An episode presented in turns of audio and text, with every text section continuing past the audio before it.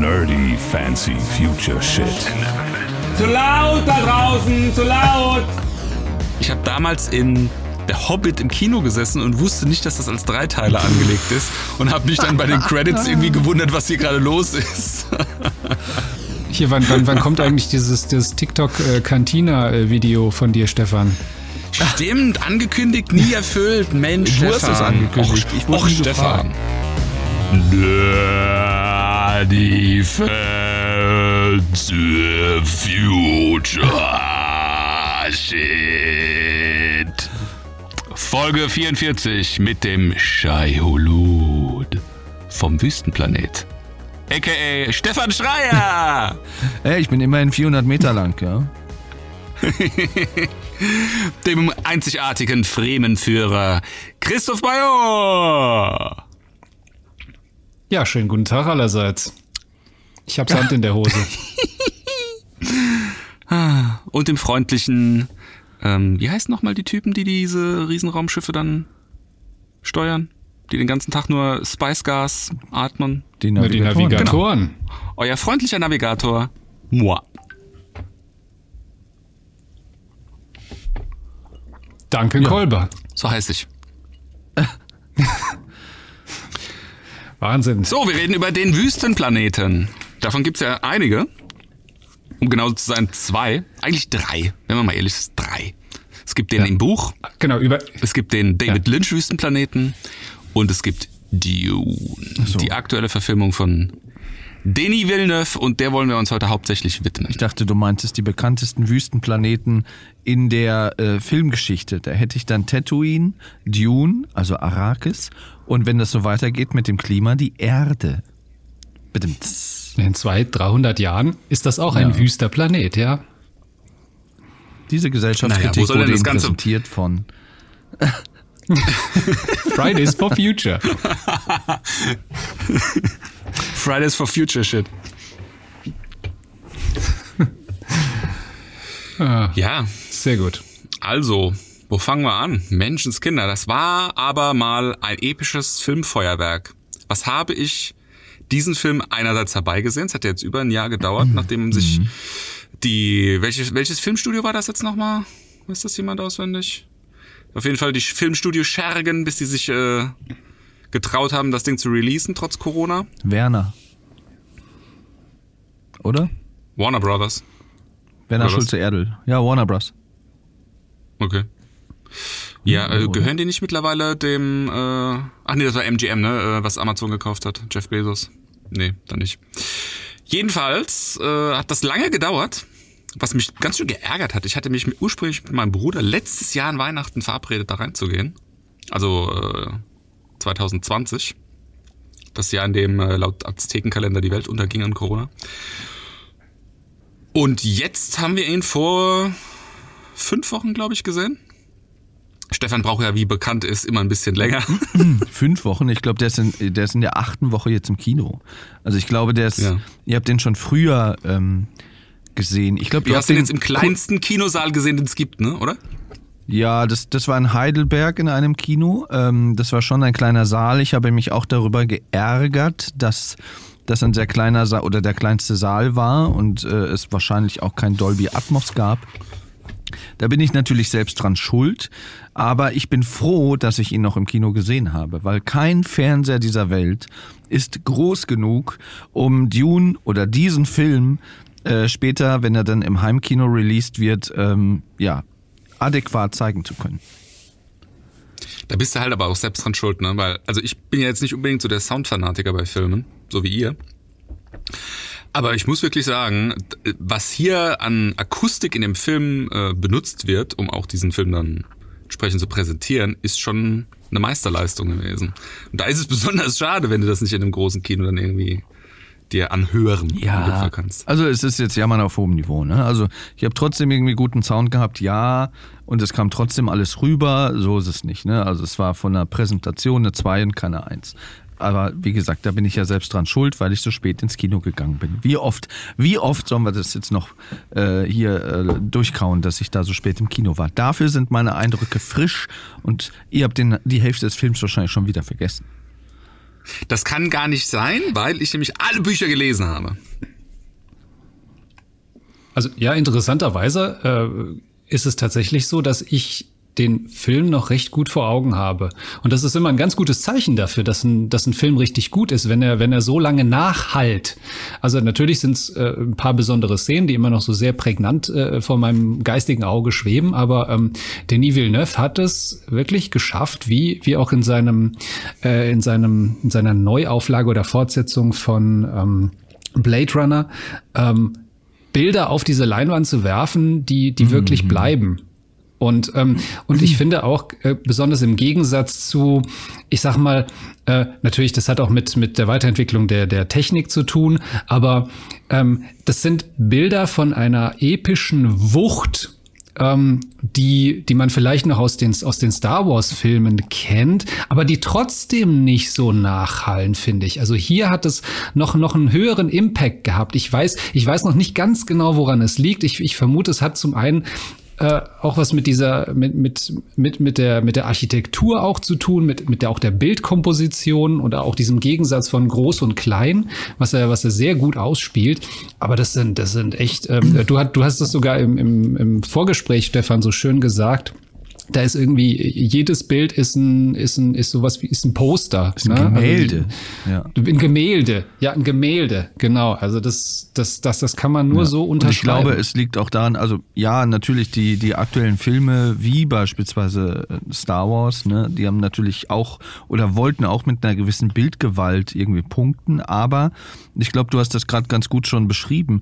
Irgendwie bei Dune ist es halt noch mal so eine Ästhetik dahinter, so eine so eine so eine Schönheit Schönheit, so was Beeindruckendes. Nicht einfach so, hier ist eine totale von Tatooine, toll was, sondern es ist halt einfach, mhm. es ist halt einfach ein Kunstwerk. Also jede, jedes Totale für sich, vor allem weil der Film ja auch mit vielen Totalen arbeitet, gerade so in diesen äh, Establishing Shots und so weiter.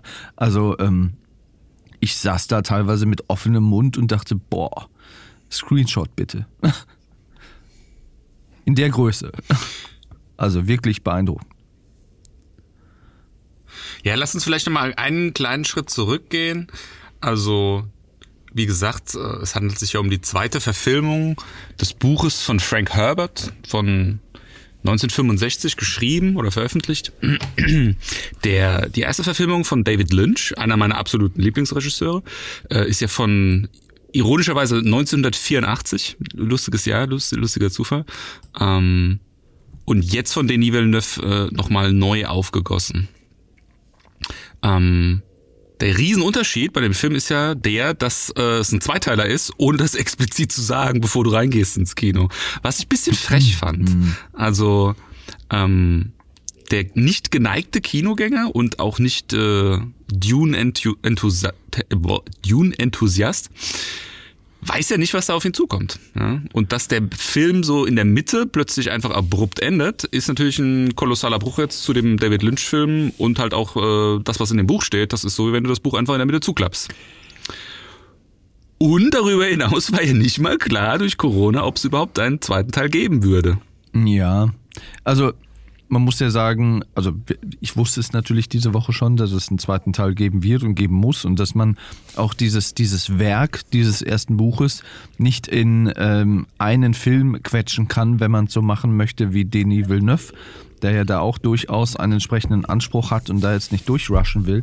Ähm, direkt am Anfang sieht man ja auch hier, ne, Dune Chapter One, da weiß man dann schon direkt, okay, also wer es vorher nicht wusste, weiß es dann spätestens am Anfang des Films. Und dann habe ich so gegen, ja, im letzten Drittel des Filmes, weil ich auch nicht genau wusste, wo der endet, habe ich äh, irgendwann jedes Mal mit so, mit so einem abrupten Ende gerechnet. Zum Beispiel als ähm, Paul dann da die Vision hatte, wo äh, er zusammen in so einer Armee auf Arrakis ähm, dann gegen die Harkonnen und gegen die imperiale Armee gekämpft hat. Äh, dieser Shot, wo er da so alle abmetzelt und dann geht das Visier runter und man sieht seine blauen Augen. Da dachte ich, oh, ist hier gleich äh, abrupt Schluss. Und dann ging es halt noch weiter. Ne? Und deswegen, als das Ende dann kam, dachte ich, okay, hier ist, das ist okay. Das ist jetzt nicht ganz so abrupt.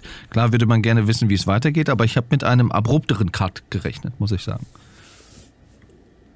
Interessanterweise war es, glaube ich, so, als wir mit, mit äh, Duncan zusammen im Kino waren, irgendwie eine Reihe hinter uns.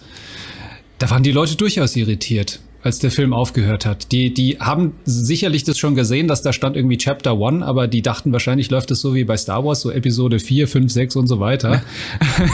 aber die, die saßen dann tatsächlich, da kam so von hinten dann diese Kommentare so, ja, was jetzt? Hä? Ja, und? So, also, mhm. ähm, naja, aber wie gesagt, die gute Nachricht ist, es wird eine Fortsetzung geben und ich meine auch äh, schon irgendwo gehört zu haben, dass äh, Warner Brothers auch äh, quasi heiß drauf ist, äh, weiter äh, nachzulegen. Ja. Äh, ich bin mir aber relativ sicher, dass Villeneuve nicht weiter drehen wird. Ich, ich schätze ihn nicht so ein, dass er so einer ist, der der viele Filme der gleichen Art macht. Also dieses Projekt, da hat er sich jetzt reingekniet.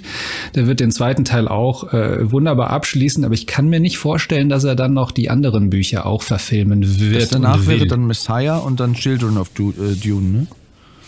Naja, erstmal muss er das erste Buch abschließen. Ja, ja, klar, ne? Also da, wo der Film jetzt aufhört, das ist praktisch auch in der Mitte vom ersten Buch und äh, genau, das, das zweite ist dann praktisch äh, die Filme, die, die er dann womöglich nicht mehr machen könnte, würde, wollte, was Christoph gerade sagte, wäre dann wie gesagt Messiah und Children.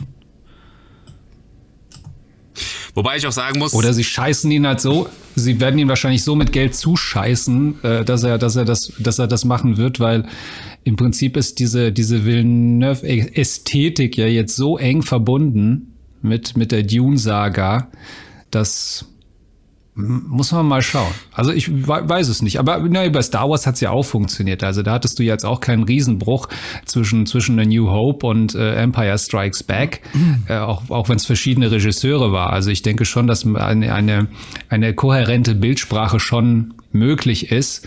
Aber ja, gut. Das hat aber Episode ich, 7, 8 und 9 nicht hinbekommen.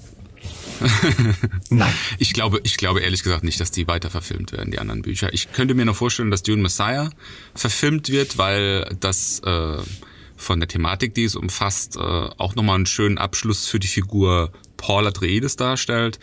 Aber dann wird's halt schon sehr, sehr speziell. Also Children of Dune da muss man schon Fan sein, also richtiger Hardcore-Fan, dass man sagt, äh, das zieht man sich als Buch auch komplett bis zum Ende rein. Also das ist jetzt nichts, wo du sagst, irgendwie so Harry Potter-mäßig, äh, das ist leichte Kost, brrr, da, da ratter ich irgendwie so die Bücher durch und so. Ne? Also die werden, diese Bücher, die werden immer schwieriger und sperriger, je weiter du praktisch in diesen, in diesen Epos dann weiter vorstößt. So. Also ich kann mich auch erinnern, dass das letzte Buch, äh, ich glaube Chapter House Dune ist das, das habe ich auch nicht komplett gelesen. Also das habe ich angefangen zu lesen und habe das dann so in Fragmenten, so auszugsweise immer da mal wieder vorgeblättert und dann stückweise gelesen, was da dann passiert, weil es ist dann schon, du bist ja dann auch, äh, ich am Ende fast 10.000 Jahre oder sowas in der Zukunft. Es wird dann halt schon sehr ja, weiß gar nicht, wie das ist. ist abgespaced. Ja, abgespaced in jedem Fall. Ja, also was dann da ja noch passiert, ist ja total super crazy. Ne? Also der, der, der, der eine Sohn verwandelt sich ja selbst letzten Endes in, in, in Sandturm und so weiter. Und ja, es wird ja dann auch immer wieder geklont und es kommen dann immer irgendwelche Leute, die gestorben sind, wieder zurück. Und ne, also da, da muss man schon Freund sein, sage ich jetzt mal. Und das dann mhm. letzten Endes auch wieder in einen, in einen Film zu gießen, ist dann noch mal schwieriger. Zumal ja, was ja jetzt Villeneuve auch gemacht hat, im Gegensatz zu ähm, zu David Lynch ist sich ja schon sehr, sehr exakt ans Buch auch zu halten. Also Lynch hat sich ja, weil er ja auch das Ding irgendwie in zwei Stunden beenden wollte und die ganze Geschichte erzählen, hat sich ja schon sehr große Freiheiten genommen, hat äh, viele Auslassungen gemacht und hat auch teilweise Sachen dazu erfunden, die die Story insgesamt ein bisschen leichter zu erklären dann irgendwie machen. Ähm, das hat ja jetzt Villeneuve nicht gemacht. Er hat sich ja jetzt wirklich Zeit genommen, deswegen ja auch die zwei Teile und erzählt ja auch sehr, sehr langsam und auch schon sehr, sehr detailgetreu äh, dem nach, was im Buch eigentlich so passiert. Ne? Also ein ganz ja, konkretes, ganz konkretes Beispiel wäre dieses Schallmodul, was im David Lynch-Film eine zentrale Rolle im, im, im Kampf der Fremen gegen das Imperium oder die Harkonnen spielt. Das hat jetzt Villeneuve zum Beispiel noch gar nicht irgendwie gemacht und ich glaube nicht, dass das noch kommt. Wobei man dazu sagen muss, dass, dass der Rohschnitt von, von Lynchs Film, glaube ich, an die fünf Stunden äh, war. Und dann natürlich das Studio eingeschritten ist und gesagt hat, nee, nee, nee, Junge, das kürzt du mal bitte runter auf anderthalb oder zwei Stunden Maximum. Und äh, insofern das war, das war, das war ein hartes Stück Arbeit und das hat natürlich dann auch die Folge gehabt, dass irgendwie ab der Hälfte des, des Lynch-Filmes oder seiner Version das wirklich ein, ein, ein paar Force-Ritt ist dann durch die, durch die letzten Abschnitte und Kapitel des ersten Buches. Also da wird so viel zusammengefasst und äh, wie Paul sich bei den Fremen dann quasi an die Spitze kämpft und das, das geht alles zack, zack, zack, zack, zack, zack, zack bis zum Endkampf dann äh, um, um ähm, Arrakis. Äh, das ist schon nicht schön zu sehen, weil eigentlich die erste Hälfte von Lynchs Film finde ich sehr gut, auch was so dieses, dieses, ähm, dieses Entfalten dieses Universums und der Häuser und auch, auch die, auch die Architektur und so, das ist alles super, das ist alles toll gemacht und es zieht dich schon rein. Aber äh, ab der Hälfte wird's dann einfach zu schnell. Einfach mhm. zu schnell. Also äh, in was sich natürlich beide Filme in nichts nachstehen, ist der fantastische Cast, den beide hatten. Also der, der Lynch-Film damals seinerseits äh, hatte ja wirklich eine tolle Besetzung. Also wir haben hier äh, Captain Picard himself, Patrick Stewart, als einen äh, Gurney Halleck, äh, der Dean Stockwell, der ja jetzt leider verstorben ist, gerade vergangenes, ich glaube gestern sogar, gestern, diese Woche, ähm, der Dr. Yue gespielt hatte äh, Sean Young als, als Chani, Jürgen Prochnow war, äh, war Pauls Vater, Virginia Metzen, die, die Prinzessin Irulan, Sting, der Sänger, als äh, Fate Rautar mhm. äh, und Linda Hunt, wer sie noch kennt, als äh, Shadowed Mapes. Also das waren schon das waren schon tolle, tolle Charaktere. Und auch jetzt hier in diesem neuen Film. Also, das ist ja, wer der geneigte Nerdy Fancy Future Shit äh, Hörer erkennt ja aus fast allen Filmen, die wir in den letzten Folgen besprochen haben, die, die, die einzelnen Schauspieler. Da haben wir einen Thanos, wir haben Aquaman, wir haben so viele Leute, die wir aus anderen Marvel-Filmen. Poe Dameron. Poe Dameron aus Star Wars. Also unglaublich. Also was er da zusammen äh, gewürfelt hat als Cast, äh, Respekt auch für Denis Villeneuve an der Stelle. Und was ich auch, ich war sehr, sehr, sehr, sehr skeptisch, was den äh, Timothy Chalamet, wie, wie spricht man den Nachnamen richtig aus? Chalamet. Ich mir, ja. das war schon ja, richtig. Ähm, war ich sehr skeptisch, ob ich mir den als Paul so gut vorstellen kann, aber der hat dann super geilen Job gemacht. Wirklich, wirklich gut. Fast schon besser ähm, als in, in, in David Lynchs Film die Darstellung von Paul, weil da war er ja schon ein gesettelter Erwachsener. Und äh, hier bei Denis Villeneuve merkt man ihm halt schon noch das Bübische an, ja. Und auch dieser, dieser Seitenhieb, ja. den er dann ähm, von Aquaman bekommt, dass er irgendwie Muckis bekommen hat. Ja. Und er sagt so, oh ja, ja wirklich? Und so, nee. das war, es war, es hat mir doch besser gefallen, als es äh, ursprünglich antizipiert hatte. Ja, ja, ja, fand ich auch. Also äh, ich habe, glaube ich, habe ich einen Film gesehen mit Timothy Chalamet? Bestimmt, aber keiner, der mir, der mir jetzt nicht, äh, der mir jetzt irgendwie im Gedächtnis geblieben ist. Aber ich kannte natürlich das Gesicht und ähm, habe auch gehört, dass er halt sehr gehypt wurde, ne, von wegen hier äh, so eines der der neuen großen Gesichter, upcoming Faces in Hollywood, wo ich dachte, hm, mal gucken, ob der dem Hype dann auch gerecht wird. Aber da muss man schon sagen, ja, auf jeden Fall. Also der bringt da halt, das ist halt ein frisches, unverbrauchtes Gesicht noch, ne? Auch, beziehungsweise obwohl er auch schon ja das ein oder andere gemacht hat und schon relativ bekannt ist. Aber ja, der hat dem, der hat dem Film und dem ganzen Cast von Leuten, die man ja auch schon hier und dort und überall irgendwie gesehen hat, schon ganz gut getan. Ne? Und ich fand auch die äh, Chemie mit äh, Zendaya, die ja Shani spielt, auch wenn die jetzt nicht so viel Screentime zusammen hatten, aber ich finde, das passt halt einfach ganz gut. Ähm, zu der Timothy Chalamet kann man sagen, äh, also eigentlich war er genau die richtige Wahl und Denis Villeneuve hat sich wahrscheinlich äh, vorher diesen, diesen Film angeschaut, The King, ähm, so ein Historiendrama, wo Timothy Chalamet äh, Heinrich V. spielt das so ein bisschen an, an, an diesen, an, an dem Shakespeare-Stück auch aufgehängt. Äh, kann man sich auf Netflix angucken. Ähm, ein wirklich guter Film, halt schon sehr düster, sehr schwer, aber da spielt er halt auch eben einen, einen jungen König oder halt einen jungen Menschen, mit der Verantwortung übernehmen muss und da auch mit sich hadert. Also das hat, hat schon durchaus Parallelen. Also man kann sagen, er hat, er musste sich nicht allzu sehr umgewöhnen, was so die, was so die Rollenfindung angeht, fand ich. Und ähm, ja, äh, Duncan absolut recht, weil Kyle MacLachlan, äh, David Lynch, äh, Paul Atreides war einfach äh, zu alt. Also im Buch ist Paul, glaube ich, ja auch irgendwie 15 mhm. oder so, ne? Und äh, klar, Chalamet ist es nicht, aber er sieht halt so aus. Ja, naja. Und naja, schon. Also der, der hat, der, der hat schon wirklich so ein Hänfling. Ne? Und äh, insofern hat es vom, auch vom allein vom Typecasting her hat das wunderbar gepasst. Er ist halt sehr hager, finde ich. Ne? Also das sieht man halt schon. Ja. Mhm. ja. Nee, aber auch sonst äh, das, das Casting an sich. Also ganz besonders gefallen hat mir auch, auch mhm. Rebecca Ferguson äh, als, als äh, seine Mutter Jessica. Ähm, die fand ich fast schon zu jung. Also es kauft man ihr noch nicht so ganz 100% ab, finde ich, dass sie schon naja. ein Kind hat in dem Alter. Naja, aber entschuldige, also Sean Young und Kyle MacLachlan.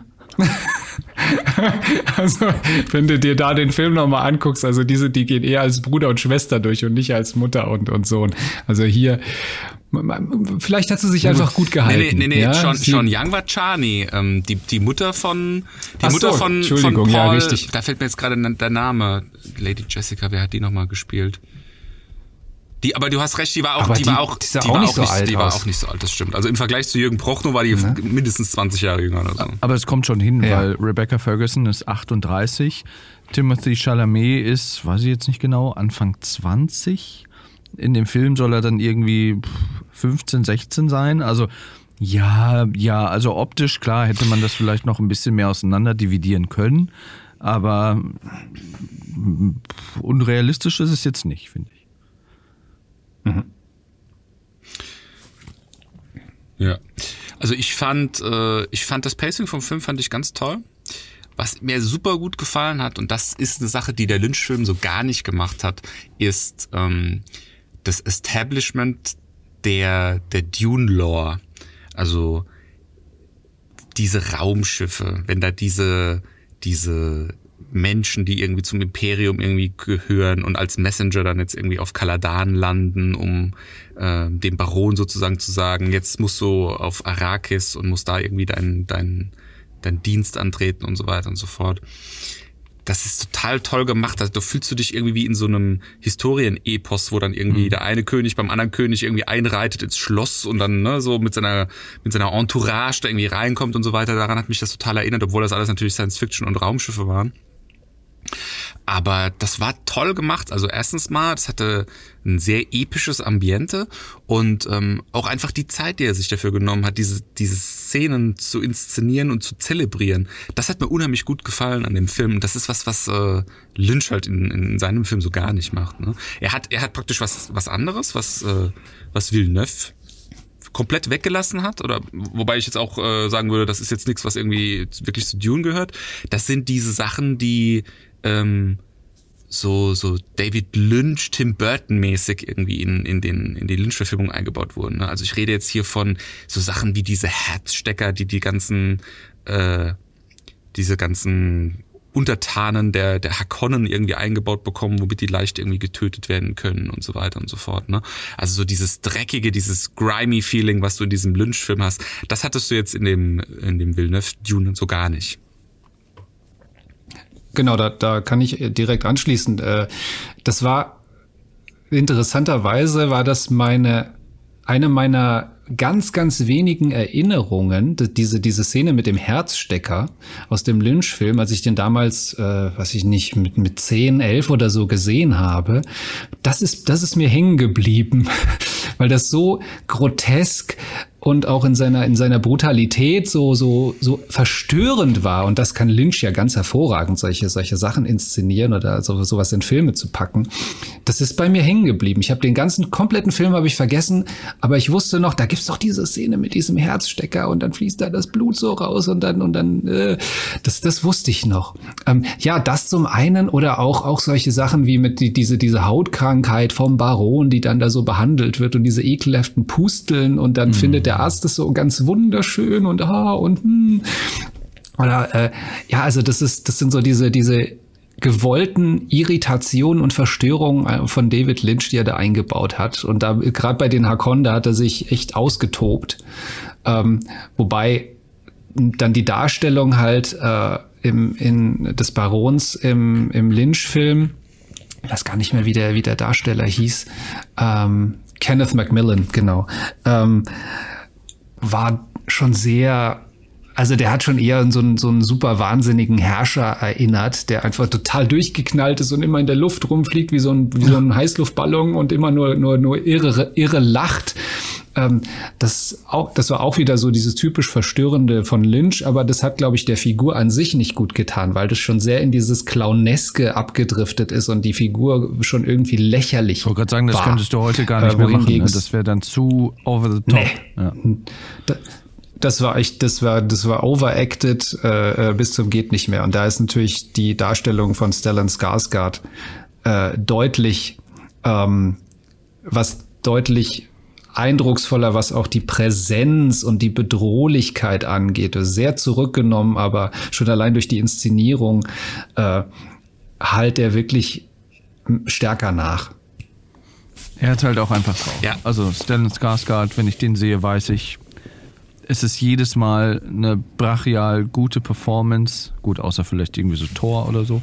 Aber ähm, nee, also ich habe immer das Gefühl, der wird rausgeholt, wenn es heißt, okay, Stellan, wir brauchen hier echt, wir brauchen hier echt einen Charakterdarsteller, wir brauchen wirklich was, wo du alles rausholen kannst. Und das hat er auch gemacht. Wir, wir brauchen hier einen echten Schauspieler. Ja, nee, also ich bin ja zu 100% bei dir, Christoph. Also eine Sache, die mich auch damals irgendwie so nach, nachträglich irgendwie nachdenklich gemacht hatte beim, beim David Lynch-Film, war diese, da stehen im, im, im, Hintergrund immer, wenn du den Wladimir Hakon irgendwo siehst, stehen irgendwelche Statisten auf dem Giedi Prim, die irgendwelches ekliges Zeug machen irgendwie. Ich glaube, ein, in einer Szene stochert irgendjemand mit so einem Elektroschockerstock oder sowas in so einem, in so einer, in so einer Schweinehälfte irgendwie rum und sieht aus, als ob er da irgendwie was absaugt oder, ah. also es ist, es ist einfach nur ekelhaft. Also du kriegst so einen richtigen Ekel vor diesem ganzen Planeten, von dem die Hakonnen kommen. Also das hat mir so ein bisschen in dem äh, Denis Villeneuve gefehlt. Ich bin zu 100% bei dir. Also die Performance von Skarsgård ist wirklich sehr beängstigend. Also er hat einen wirklich sehr bedrohlichen Charakter da gespielt. Aber den Ekel, den habe ich jetzt da nicht so gespürt. Und das ist ja schon auch irgendwie eine Emotion, die, die wichtig, nachhaltig beeindrucken kann. Ja, also das sind halt zwei unterschiedliche Arten, wie du, wie du so einen Bösewicht auch inszenierst. Mhm.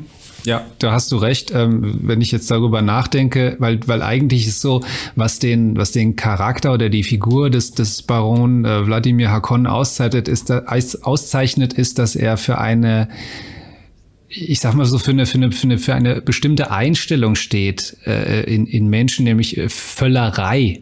Ja, also dieses, dieses Verkonsumieren, ja, also man, man merkt, er ist, er ist reich und er ist ja im Buch auch beschrieben fett, mhm. ja, weil er ständig, ständig nur mehr will, ständig mehr in sich rein, unfassbar reich, aber er, er, er konsumiert, er konsumiert, er nimmt alles in sich auf und, und ja, dieser Ekelcharakter, der kommt nicht so drüber, der wird, der wird, der wird durch diese, durch diese sehr starke Ästhetisierung in den Szenen äh, äh, wird es quasi so ein bisschen erschlagen oder fällt hinten runter. Also es ist spürbar, auch in der Szene, wo, wo er dann, dann Leto ja ähm, tötet oder, oder Leto ja dann sich selber dann tötet, aber ähm, in dieser, in dieser, in dieser Szene im Esssaal, ne, wo er da das Essen in sich reinstopft und so weiter, da, das wird ja so ein bisschen angedeutet, aber ja, du hast recht, es kommt nicht so stark rüber wie in Lynch.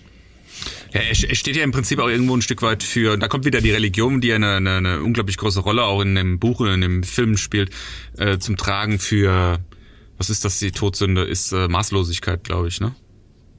Mhm. Ja, also äh, das ist ja so auch ein zentraler Anker, sage ich jetzt mal, um was es da letzten Endes auch geht. Ne? Also Religion ist so ein ganz großes Stichwort.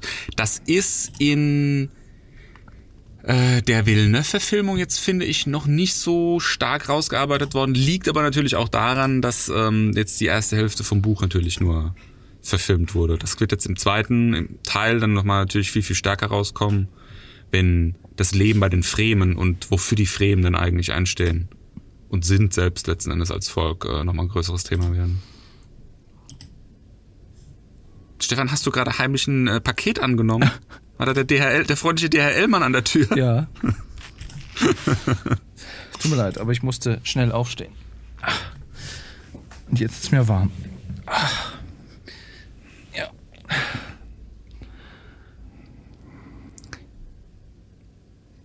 So, gut. Weiter im Text. Ähm, ja, das ist das ist ein Punkt. Also da da muss man da muss man sagen, da hat David Lynch äh, äh, führt mit mit einem einem Tor. äh, äh, Ekel, Ekelfaktor bei den Harkonnen. Wohingegen, wo er, ähm, ach so genau, das wollte ich auch noch anschließen, was du gesagt hast, was bei Lynch ja komplett fehlt oder oder anders ist.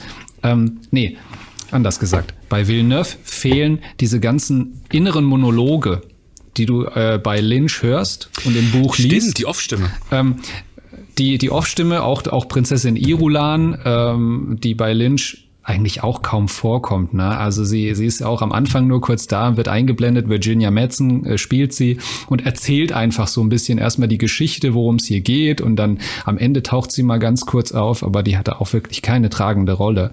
Ähm, fehlt auch komplett bei Vill Villeneuve, ähm, kommt wahrscheinlich dann im zweiten Teil dann mal.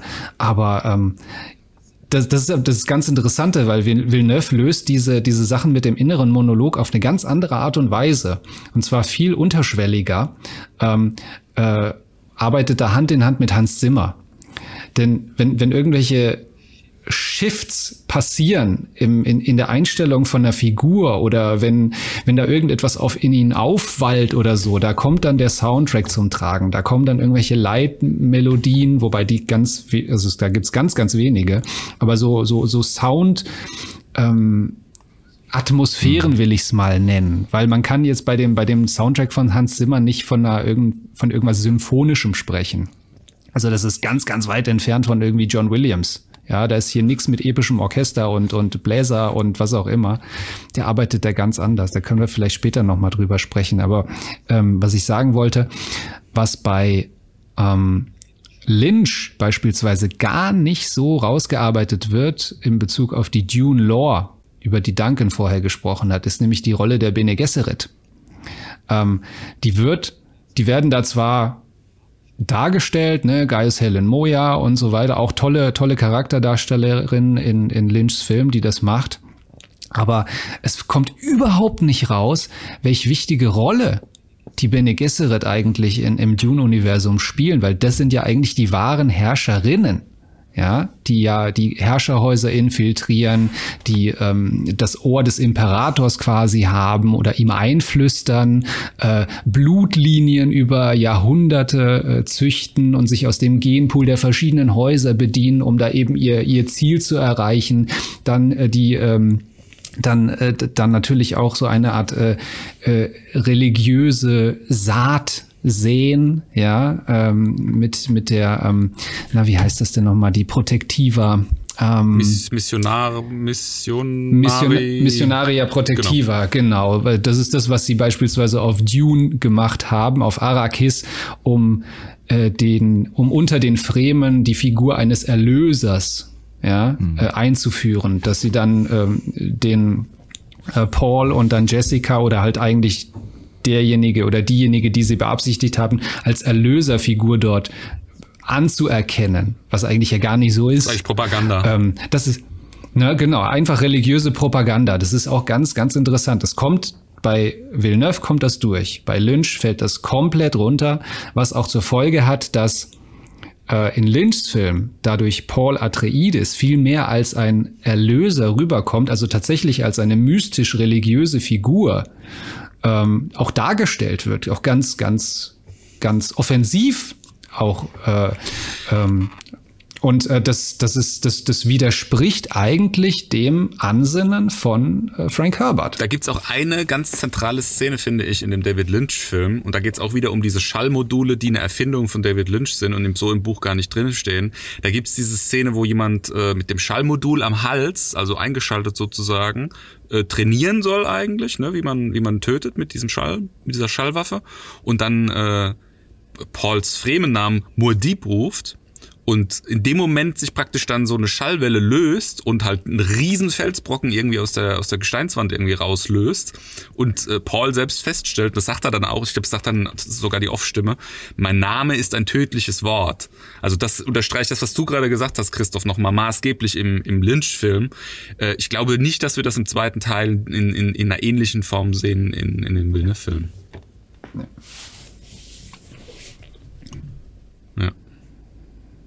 Aber also das sind, äh, sind natürlich irgendwie Stilmittel, die Lynch benutzt hat, um da ein bisschen auch, äh, ich sag mal, in dieser kurzen Zeit eine Geschichte erzählen zu können. Ne? Also das äh, kannst du natürlich ganz anders machen, wenn du so wie Villeneuve sagst, okay, ich mache jetzt mal zwei Filme und da geht jeder Film mal irgendwie länger als zwei Stunden. Also das ist ja schon so Herr der Ringe mäßig, dass du, dass du da so in epischer Breite erzählst. Da sind natürlich auch andere Möglichkeiten. Ja.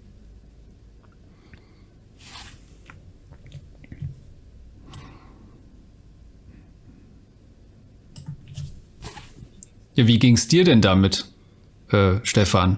So die Darstellung von, von, von Paul im, in Dune. Ähm, also ich habe ja, wie eingangs erwähnt, habe ich den Lynch-Film ja nicht mehr im Kopf, weil ich den zuletzt irgendwie vor 20 Jahren oder so gesehen habe. Äh, und ich weiß noch nicht mal, ob ich den ganz gesehen habe, keine Ahnung. Also da sind die Erinnerungen sehr verblasst. Aber die Darstellung von Paul, ich habe ich hab halt den Vergleich jetzt nicht im Kopf, ne? aber ich habe das Gefühl, dass es, dass es halt schon weniger so das Mystische war, sondern halt dieses Instrumentalisiertere, weißt du, dass du, dass die, dass die Bene mhm. Gesserit mhm. halt, ähm, ja, er wirkt, er wirkt so ein bisschen, und das haben die ja meiner Ansicht auch mehr oder weniger, äh, mehr oder weniger kommuniziert, so ein bisschen reingesetzt in dieses Ränkespiel. Das hat, finde ich, wenig, was wenig Mystisches gehabt finde ich. Außer, dass er natürlich da mhm. so, so, ein bisschen auch die, die Fähigkeiten seiner Mutter hat von dem Bene Gesserit, was so das, das, ähm, das äh, wie sagt man, ähm, Geistestrick bei Star Wars. Ähm, Jedi Mind Trick. Ja, das ist ja, also Ne, mal abgesehen davon, aber ansonsten hat das wenig was Mystisches, sondern ist halt eher alles so ein bisschen rational, instrumentalisiert, arrangiert.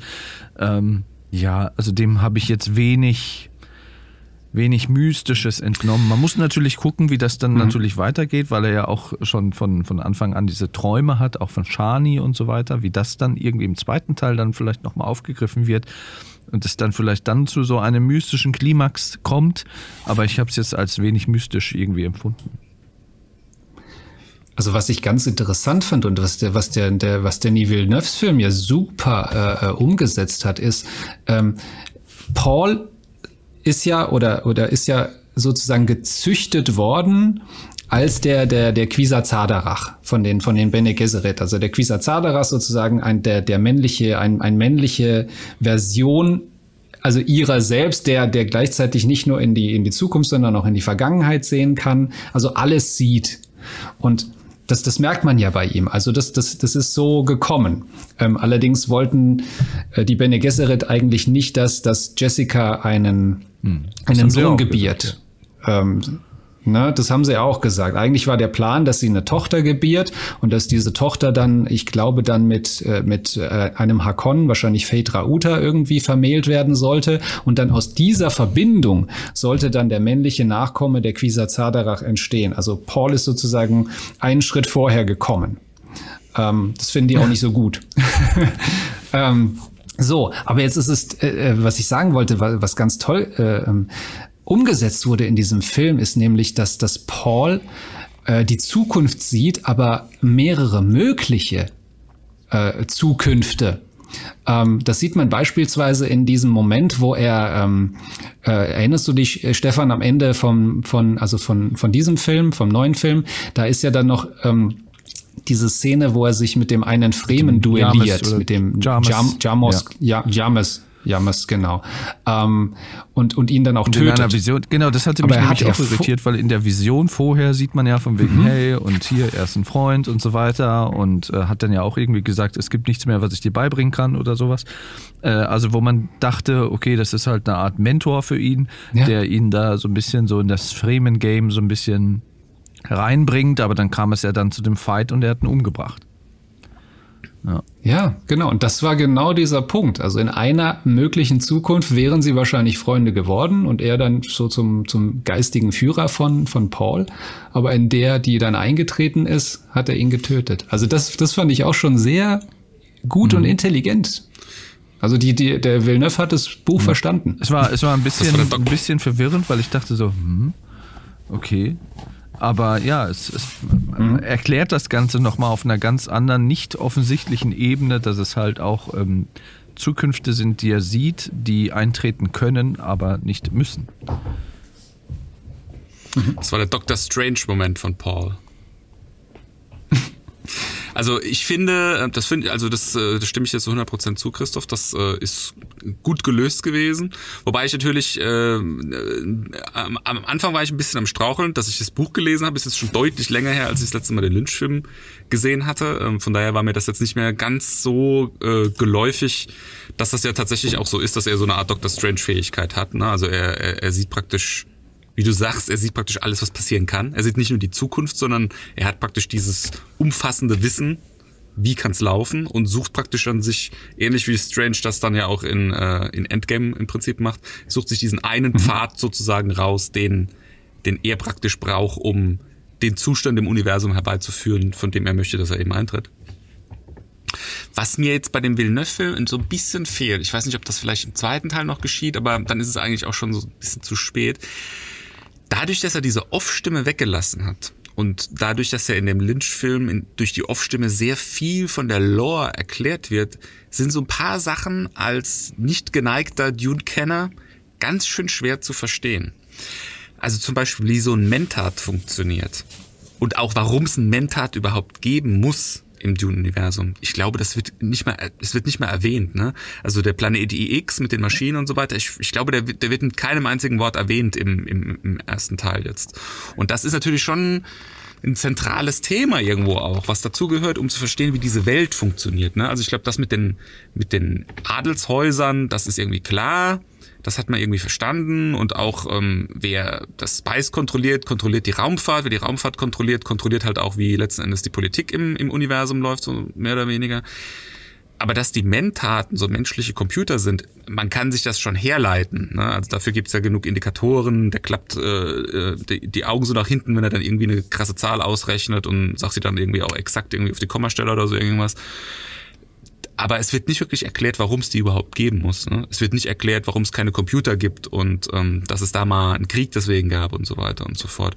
Und generell ist auch so dieses Thema, was ja im Buch die, die Hauptexistenz der Fremen letzten Endes auch irgendwo ein Stück weit begründet. Der Dschihad, der heilige Krieg, ist auch was, was da schon im Villeneuve-Film sehr, sehr äh, runtergekocht wird auf die wesentlichen Eckpfeiler, die man benötigt irgendwie, aber nicht wirklich zu so einem richtig krassen religiösen Kreuzzugthema, was es ja unterm Strich dann am Ende eigentlich sogar ist, äh, wirklich ausgeführt wird und, und dargestellt wird. Ne? Also das hat er wahrscheinlich auch bewusst, weil natürlich das Wort Dschihad und Heiliger Krieg und so weiter in den letzten 20, 30 Jahren natürlich äh, nochmal eine komplett andere Facette für unsere Gesellschaft als westliche Gesellschaft irgendwie bekommen hat. Ähm, aber ist halt ein zentrales Thema vom Buch letzten Endes. Ne? Also ist eigentlich das, das, das Kernthema.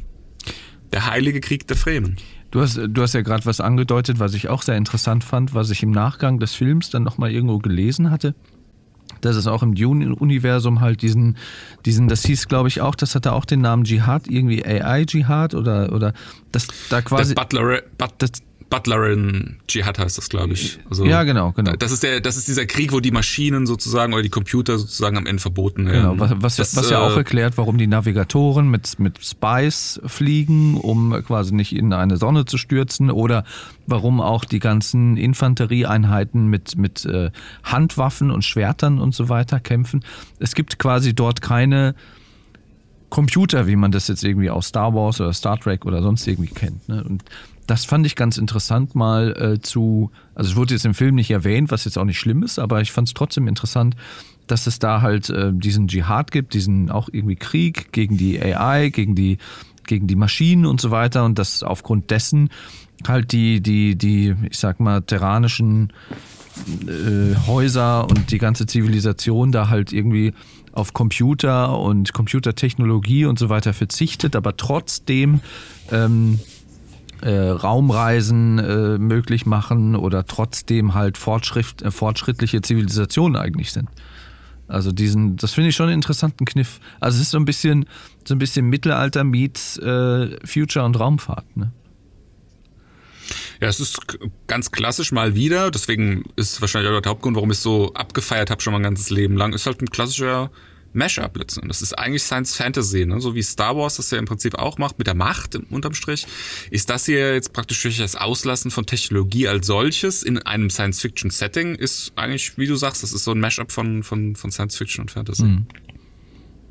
Na, und es, es bietet natürlich auch diesen zusätzlichen Reiz, dass du nicht in die Versuchung gerätst, irgendwelche Probleme, die sich auftun, einfach durch irgendeine technische Erfindung zu lösen, sondern da müssen Menschen ihren eigenen Intellekt und sich selbst meinetwegen in die Bresche werfen oder ne, also sich selbst einsetzen in irgendeiner Art und Weise, anstatt dass dann irgendjemand wieder mit irgendeiner komischen, ja, ich habe hier eine Erfindung gemacht, das löst jetzt alle Probleme. Nee, nee, nee, Zum nee, Beispiel einen Sternenzerstörer, der sehen kann, wohin du springst, wenn du in den Hyperraum eintrittst. Genau Das ist, sowas. das ist, genau das ist genau, das ist dieser Cheap Escape Hatch. Das ist genau die, die Antithese aus dem, was Ryan äh, Johnson da gemacht hat. Ne? Also du sagst, nee, ich Ja. beschneide mich jedweder Fähigkeit, die mir irgendwie die Gelegenheit geben würde, irgendwie so eine, so eine billige Erklärung für irgendwas als Entschuldigung zu nehmen. ja. Da kann man ihm eigentlich dankbar sein. Ja, gut. Aber er hat er hat's ja auch selber gesagt. Also es ist ja es ist ja was was er gemacht hat ist ist ist nicht nicht richtig im klassischen Sinne Science Fiction, sondern entweder ist es Philosophical Fiction oder ähm, äh, das hat er auch sehr schön gesagt, also Frank Herbert in einem Zitat, ich, ich schreibe Science Fiction für Menschen, die keine Science Fiction lesen.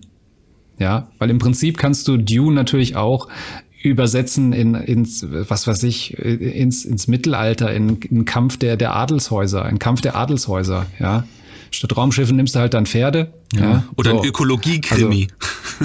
Oder ein Öko auch, ja, auch. Äh, wobei dazu, ähm, das, das ist auch so ein bisschen, ein bisschen hinten angefallen. In, in Frank Herberts Buch, da gibt's ja diese eine große Dinner-Szene, ne, wo das Haus Atreides ja dann quasi angekommen ist und dann, dann veranstalten sie ein großes äh, Mahl oder Festmahl, wo dann äh, äh, auch der Dr. Keins dann dann, also der Ökologe von, von Arrakis dann da ist, ein, also ein Freme und dann auch irgendwie Vertreter von, von anderen Häusern, glaube ich. Und dann, dann sitzen die da und diskutieren und da wird so ein bisschen über die Ökologie auf Arrakis gesprochen, dann wird auch über die Politik gesprochen, wie geht man mit den, mit den Fremen um, mit den, mit den Untertanen, mit den Sklaven und so weiter und so fort, wo dann, wo dann auch die Politik des Hauses Atreides ein bisschen genauer ausgeführt wird, wo, wo äh, nochmal herausgestellt wird, dass die einen ganz anderen Weg fahren als die Harkonnen. Ne? Also da wird nicht, da geht es nicht darum, die alle niederzuknüppeln, sondern da geht es darum, Allianzen zu schaffen. Äh, Lehnstreue über, nicht über Druck, sondern halt über, über gegenseitigen Respekt und so weiter und so fort. Das ist ja, das kommt ja im Film nicht vor.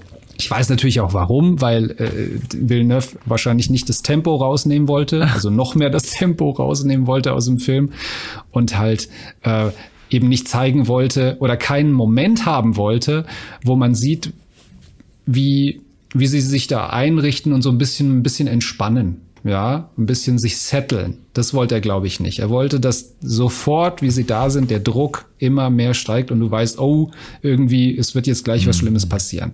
Was ja dann der Fall ist. Ich fand übrigens die Performance von Javier Bardem als äh, Stilgar, die fand ich so geil. Der war so gut, der hat mir total gut gefallen. Der Stilgar, finde ich, ist im David Lynch-Film kackt der ganz schön ab. Ähm, war jetzt auch kein, kein bekannter Schauspieler, den er damals gespielt hat, glaube ich. Aber die Performance als solche war halt auch nicht irgendwie besonders erwähnenswert. Aber Javier Bardem, wie er in den Raum kommt mit dem Baron und dann auf den Boden spuckt, das war schon, Ja, ja. das war schon cool inszeniert. Das hat schon, das war schon sehr beeindruckend. Ich, ich, ich würde gerne nochmal was diskutieren. So, gerade so, was so philosophisch angehauchte Diskussionen angeht. Wir haben ja hier auch, korrigiert mich, wenn ihr das anders seht, aber wir haben ja hier auch einen Tropus, der so ein bisschen in die Richtung geht, der weiße Mann kommt zum indigenen Volk und hilft dem indigenen Volk, sich aufzubegehren gegen die Unterdrücker. Das haben wir ja auch das hat auch einen Namen, aber ich habe den Fachbegriff gerade nicht im Kopf. Das haben wir ja auch schon in anderen Filmen gesehen. Ko Kolonial zum Beispiel, Kolonialismus vielleicht? Zum Beispiel äh, äh, Last Samurai mit Tom Cruise, was da kommt quasi der Amerikaner zu den, zu den Samurai und hilft denen quasi gegen die Unterdrücker aufzubegehren. Das haben wir im Prinzip ja auch bei ja, Winnetou.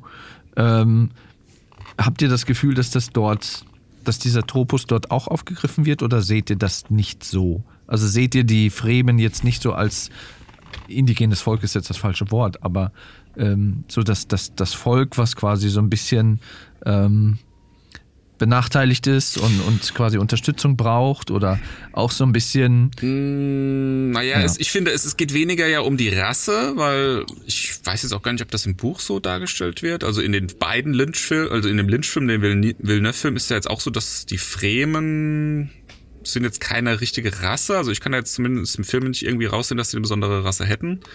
Ähm, also sind, da gibt's da gibt's Menschen, die aus allen Rassen, die es so gibt, äh, kommen. Äh, letzten Endes ist das Thema ja eigentlich eher religiöser Natur. Ne? Also es ist ein Krieg der Religionen. Ja? Also die Fremen sind eine Religion, die einerseits erstmal irgendwie von außen irgendwie erstmal unterdrückt wurden. Also erstmal durch die Hakonnen und ähm, also vorher, die Jahrtausende vorher, bis sie dann irgendwie auf Arrakis gelandet wurden, ja auch. Also das wird im Buch halt immer mal wieder äh, ausgeführt, ne, dass die im Prinzip da Zuflucht mit ihrer Religion sozusagen gesucht haben auf dem Wüstenplaneten. Das ist der Grund, warum sie da ursprünglich auch gelandet sind letzten Endes. Äh, dann aber in der Konsequenz, nachdem praktisch der der der äh, Paul sich selbst zum Kaiser gekrönt hat und dat, äh, der, der, der Herrscher des Universums sozusagen ist, passiert ja nochmal das Umgekehrte. Ne? Da gibt's ja dann praktisch nochmal einen Kreuzzug der Fremen durch das Universum der ja auch wieder religiös motiviert ist. Ja, also die, wie, wie das halt so ist mit Religionen, die Fremen wollen dann den Menschen die Freiheit bringen, die sie selbst als die Freiheit irgendwie empfinden. Ist für mich so ein ganz klassisches religiöser Krieg, Kreuzzugsthema eigentlich unterm Strich. Also Stefan, ich gebe dir durchaus recht, man kann, man kann vom beim ersten Mal draufsehen schon den Eindruck gewinnen, ja, ne? Hier kommt so die, die weiße Oberschicht, ja, und sagt den, den armen Unterdrückten mal, wie es läuft.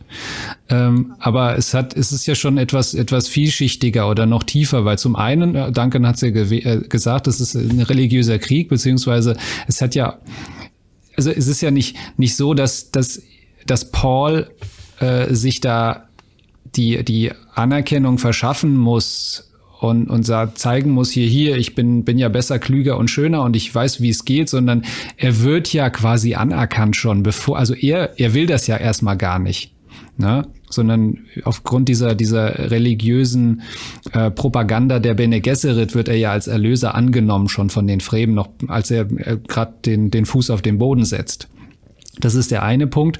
Und der zweite Punkt ist, dass Frank Herbert in dem, was er ja intendiert hat, ist ja das, eigentlich das genaue Gegenteil. Ähm, wir haben es jetzt hier mit einem, also Paul wird ja sozusagen zu einer Art messianischem Führer der Fremen und ähm, Frank Herbert kritisiert das ja eigentlich. Äh, er hat es ja, ja auch gesagt, dass ähm, diese ähm, ein, ein, das hat er auch mal sehr schön gesagt, äh, ein Messias sollte immer mit einem Gefahrenhinweis versehen werden und da sollte stehen, kann schwere Gesundheitsschäden hervorrufen. also sagt er, ne? Also, don't trust leaders always to be right. Und das wird Paul auch zeigen oder das wird an seiner, an seiner Figur exemplifiziert. Äh, natürlich erst in Part 2, und dann auch später dann in den, in den Büchern kommt es noch, noch stärker raus. Aber ich bin halt gespannt, wie das dann jetzt dann ähm, im, im zweiten Teil dieser Verfilmung dann, dann dargestellt wird. Weil er eigentlich ist er, ist er eine kritische Figur und er ist auch nicht der Held. Das hat Frank Herbert auch gesagt. Also Achtung Leute, Paul ist kein Held. Ja, das ist, ist äh, also da ist der, zumindest die Lynch-Interpretation über Villeneuve können wir das ohne zweiten Teil so nicht sagen, komplett daneben. Also das kommt in dem Film nicht nur gar nicht raus, sondern wird genau andersrum dargestellt. Ne? Also er ist am Schluss der Erlöser. Äh, Im David Lynch-Film ist es ja am Ende sogar so, dass er es äh, regnen lässt auf Arrakis. Ne? Also er, er sagt ja auch irgendwie, ich weiß gar nicht mehr, was die genauen Worte waren, aber irgendwie sowas, er wird das Angesicht des Planeten verändern. Ja, Also was also Terraforming ist ja im Prinzip das, was irgendwie in der in der Genesis, in der in der äh, Kreationsgeschichte in der Bibel sozusagen geschieht. Im Lynchfilm oder was? Ähm, ja, das ist im, im Lynchfilm am Ende. Das- dann, ne? Also die, die Fremen sammeln ja das Wasser, das sieht man auch in der, in der Villeneuve-Verfilmung, sieht man das ja, dass die so äh, in ihren Höhlen haben die dann so, so, so Wasserfallen auch, wo die dann praktisch aus der Umgebungsluft der Wüste dann das Wasser abzapfen und, und, und in so riesigen unterirdischen Seen dann sammeln. Und im Lynchfilm ist es so, dass das am Schluss aufgebrochen wird alles und dieses Wasser sich dann sozusagen in die Wüste ergießt und dann der, der Planet sozusagen kein Wüstenplanet mehr ist. Ne? Also das ist ja eine ganz klassische äh, Heilsbringer-Geschichte dann im Prinzip am Ende von, von, von Lynch. Wobei das sagt er ja auch Aber in dem, so- das sagt er ja auch in dem Villeneuve-Film, äh, als er, ich glaube, mit seiner Mutter in diesem Notzelt da hockt. Äh, nachdem die da fliehen konnten, hat er ja auch eine Vision gehabt und hat dann, glaube ich, auch gesagt, ja, er könnte, so sinngemäß, irgendwie, wenn, wenn, wenn er die Macht dazu hätte oder an der Macht wäre, könnte er mit einem Fingerstreich irgendwie äh, Arrakis zu einem Paradies machen, so nach dem Motto. Also ähm, das glaube ich, schon so eine Intention, schwingt da schon mit. Ne? Ja, also das ist ja, wie gesagt, das ist ja ein zentrales Thema, also auch Ökologie. Ähm, später passiert das ja, in den Büchern passiert ja genau das. Also Arrakis ist dann irgendwann tatsächlich ein grüner Planet auch. Ja. Und da wird dann künstlich eine, eine Wüste sozusagen noch am, am Leben erhalten, um äh, die Heimat für den, den Gottkaiser des Wüstenplaneten, das ist dann Pauls Sohn, der sich dann irgendwann ja auch in einen Sandturm verwandelt, ähm, sozusagen eine Heimat noch zu bieten. Aber Arrakis als solches heißt dann auch nicht mehr Arrakis, heißt dann nur noch Rakis, ist dann irgendwann ein grüner Planet. Also das passiert tatsächlich in, in, im Dune-Kanon, wenn man die Bücher hernimmt.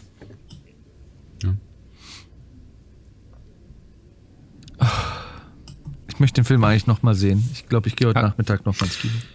Ich, ich liebe den Film. Also ich muss ganz ehrlich sagen, es, es war witzigerweise damals bei Blade Runner genau das gleiche Thema mit Villeneuve. Ich war der Meinung, Blade Runner, der Ursprungsfilm, ist so ein grandioser, absolut toller Film, ein Meisterwerk.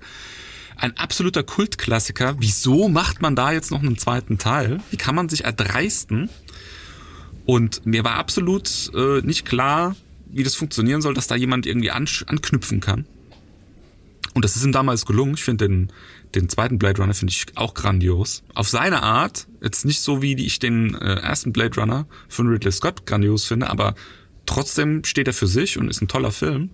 Und hier ist ihm das auch wieder gelungen. Also der David Lynch-Film ist für mich auch ein absolutes Meisterwerk. Ich bin absoluter David Lynch super Fan. Ich liebe alles, was der anfasst.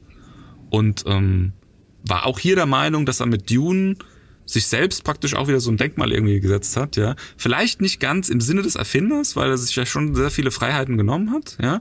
Aber eine Interpretation ist letzten Endes auch eine Interpretation und kann für sich selbst stehen. Das hat er toll gemacht, aber Villeneuve hat jetzt auch genau das Gleiche wieder geschafft. Er hat seine Interpretation von Dune geschaffen, die auch fantastisch ist. Und das finde ich so toll an diesem Regisseur, dass man sich da fast schon drauf verlassen kann. Ich will nicht sagen, dass es ihm immer gelingt. Das ist wie mit so Rockbands, die irgendwie ihre ersten zwei, drei Alben irgendwie rausgebracht haben. Irgendwann wird es dann doch schlecht. Aber was er da im Moment abliefert, ist jedes Mal ein absolutes Spektakel und ein Feuerwerk. Worauf ähm, wir uns immer beziehen, wenn ich wir sage, meine ich den äh, Max Peter, Grüße gehen raus, mit dem ich auch hin und wieder mal ins Kino gehe, in Filme, die wir unbedingt sehen wollen. Äh, der hat uns damals in Arrival sehr beeindruckt. Ne? Der kam ja auch, ich weiß gar nicht wann raus, 2015, 2016, wo es quasi darum geht, dass äh, quasi ähm, Aliens auf der Erde landen und Kontakt aufnehmen mit einer Sprache, die quasi, also geht viel über die Sprache und die Art zu kommunizieren. Und das war auch ein sehr intelligenter und sehr bildgewaltiger Film. Und da haben wir auch gesagt, ey, Denis Villeneuve, krasser Typ so. Ne? Und dann kam halt äh, Blade Runner mit der Fortsetzung und deswegen haben wir gesagt, wir müssen, wir müssen Dune gucken. Dann hat er sich das Bein gebrochen, deswegen hat das halt auch ein paar Wochen gedauert, bis wir den gucken konnten. Aber ähm, ja, Denis Villeneuve steht halt einfach, das ist ein, ein Visionär auf seine Art und Weise, ähnlich wie es halt äh, Re Re Regisseur auf, auf ähnlich gehyptem Level ist, meiner Ansicht nach Christopher Nolan.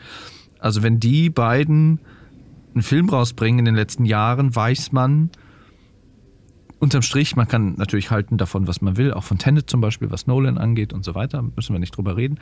Äh, da weiß man, da kommt was bei rum, was Gesprächswert hat und was unterm Strich auch immer gut ist.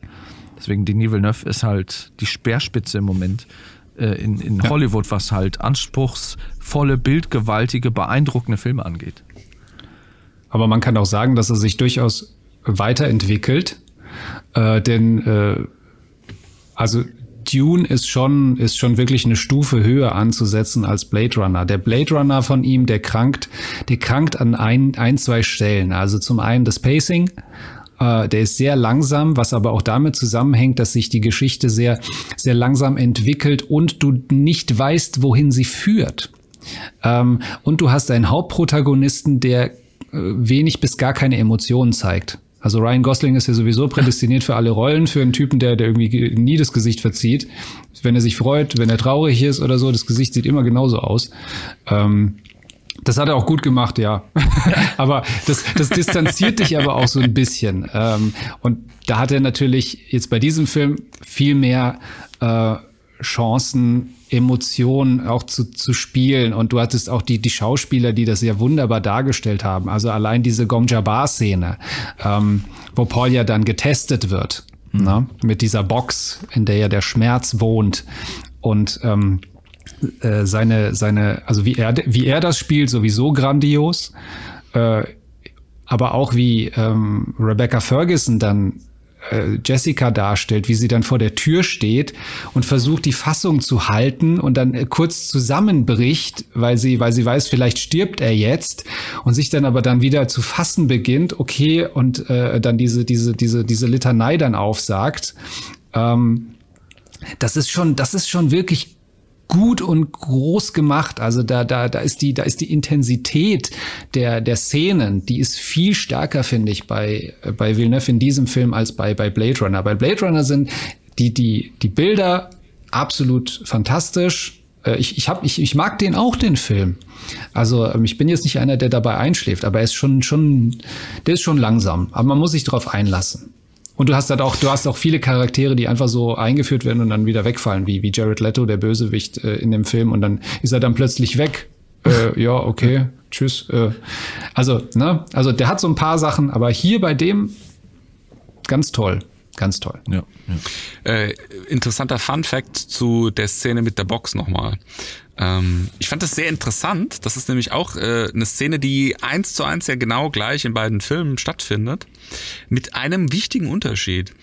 Beim David Lynch-Film ist es so, dass äh, Paul die Hand in die Box reinsteckt und dann siehst du praktisch die Aufnahme von der Hand in der Box. Und die Art, wie hier der Schmerz dargestellt wird bei Lynch, ist, dass die, die Haut, also die verbrennt, es ist in der, in der Box ist im Prinzip sowas wie Feuer und ähm, du siehst, wie langsam so das, das Fleisch runterfällt von, von den Knochen. Also du hast dann tatsächliche bildliche Darstellung, was hier an, an, an Schmerz sozusagen passiert an, an, an der Hand.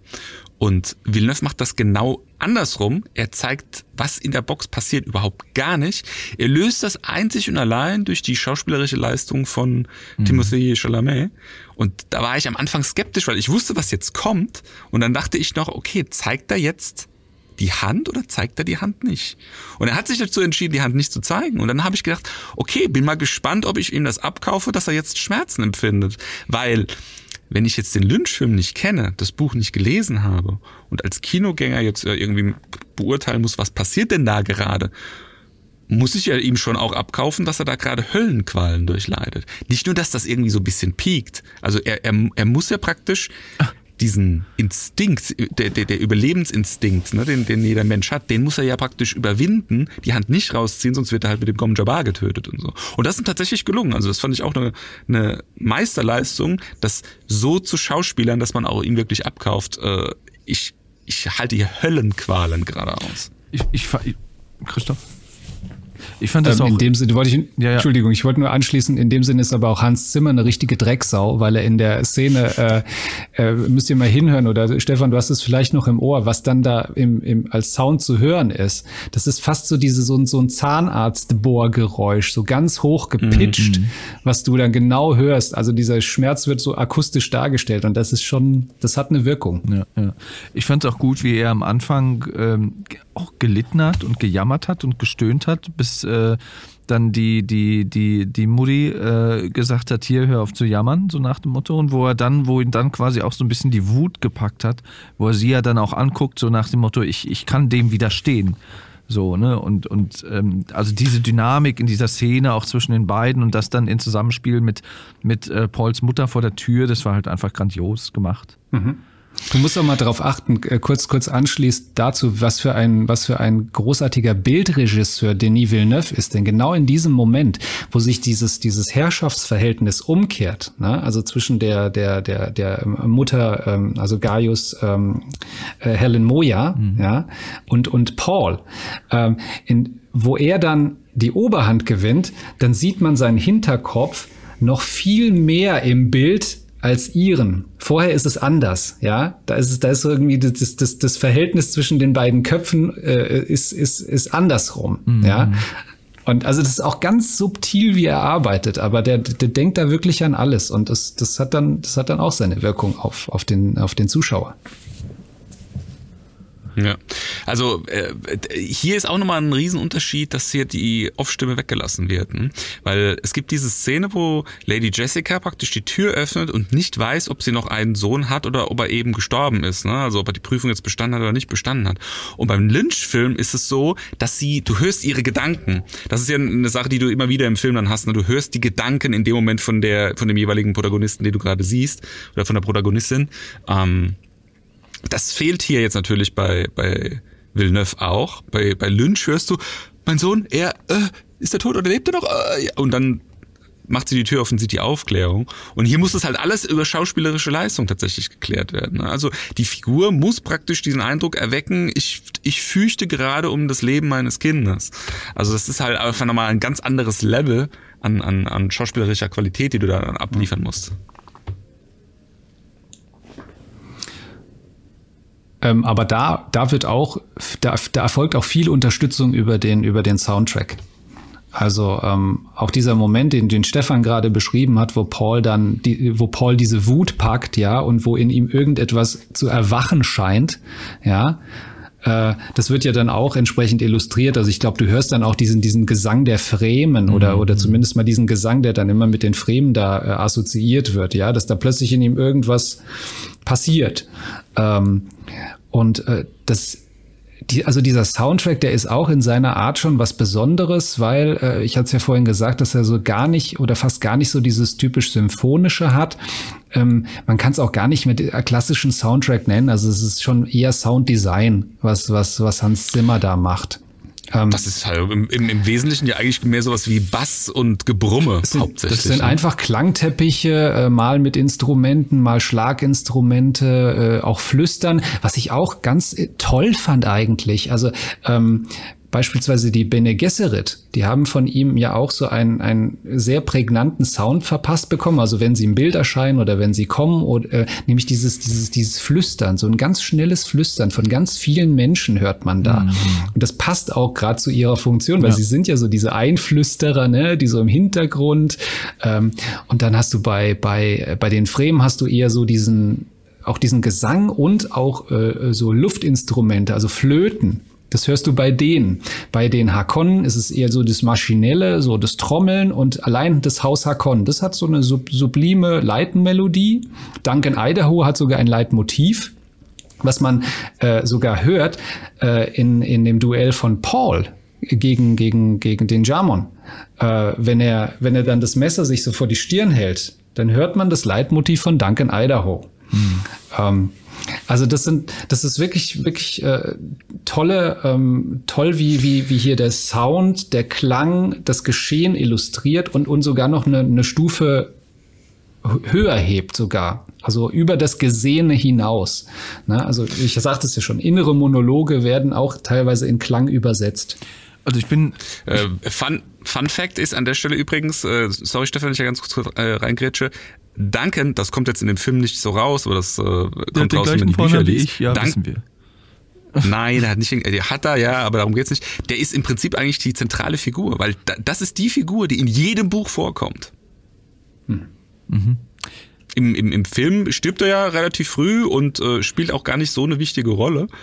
Aber er kommt dann halt immer wieder. Ne? Also er ist einer der sogenannten Golas, das sind die Wesen im Prinzip, die äh, immer wieder geklont werden und deren Erinnerungsvermögen dann künstlich wiederhergestellt werden kann, bis zu dem Zeitpunkt, in dem sie gestorben sind. Und er ist einer von denen, die halt immer wieder wiederbelebt werden. Ja. Ich, ich, Sorry, aber ich ja, ich, ich würde noch mal gerne zurück zu, den, zu dem Sounddesign, weil ähm, oder zu der zu der Filmmusik, was ja eigentlich ja schon Filmmusik natürlich oder zum Score. Der der Max Peter, mit dem ich im Kino war, der macht ja komponiert ja selber auch Filmmusik.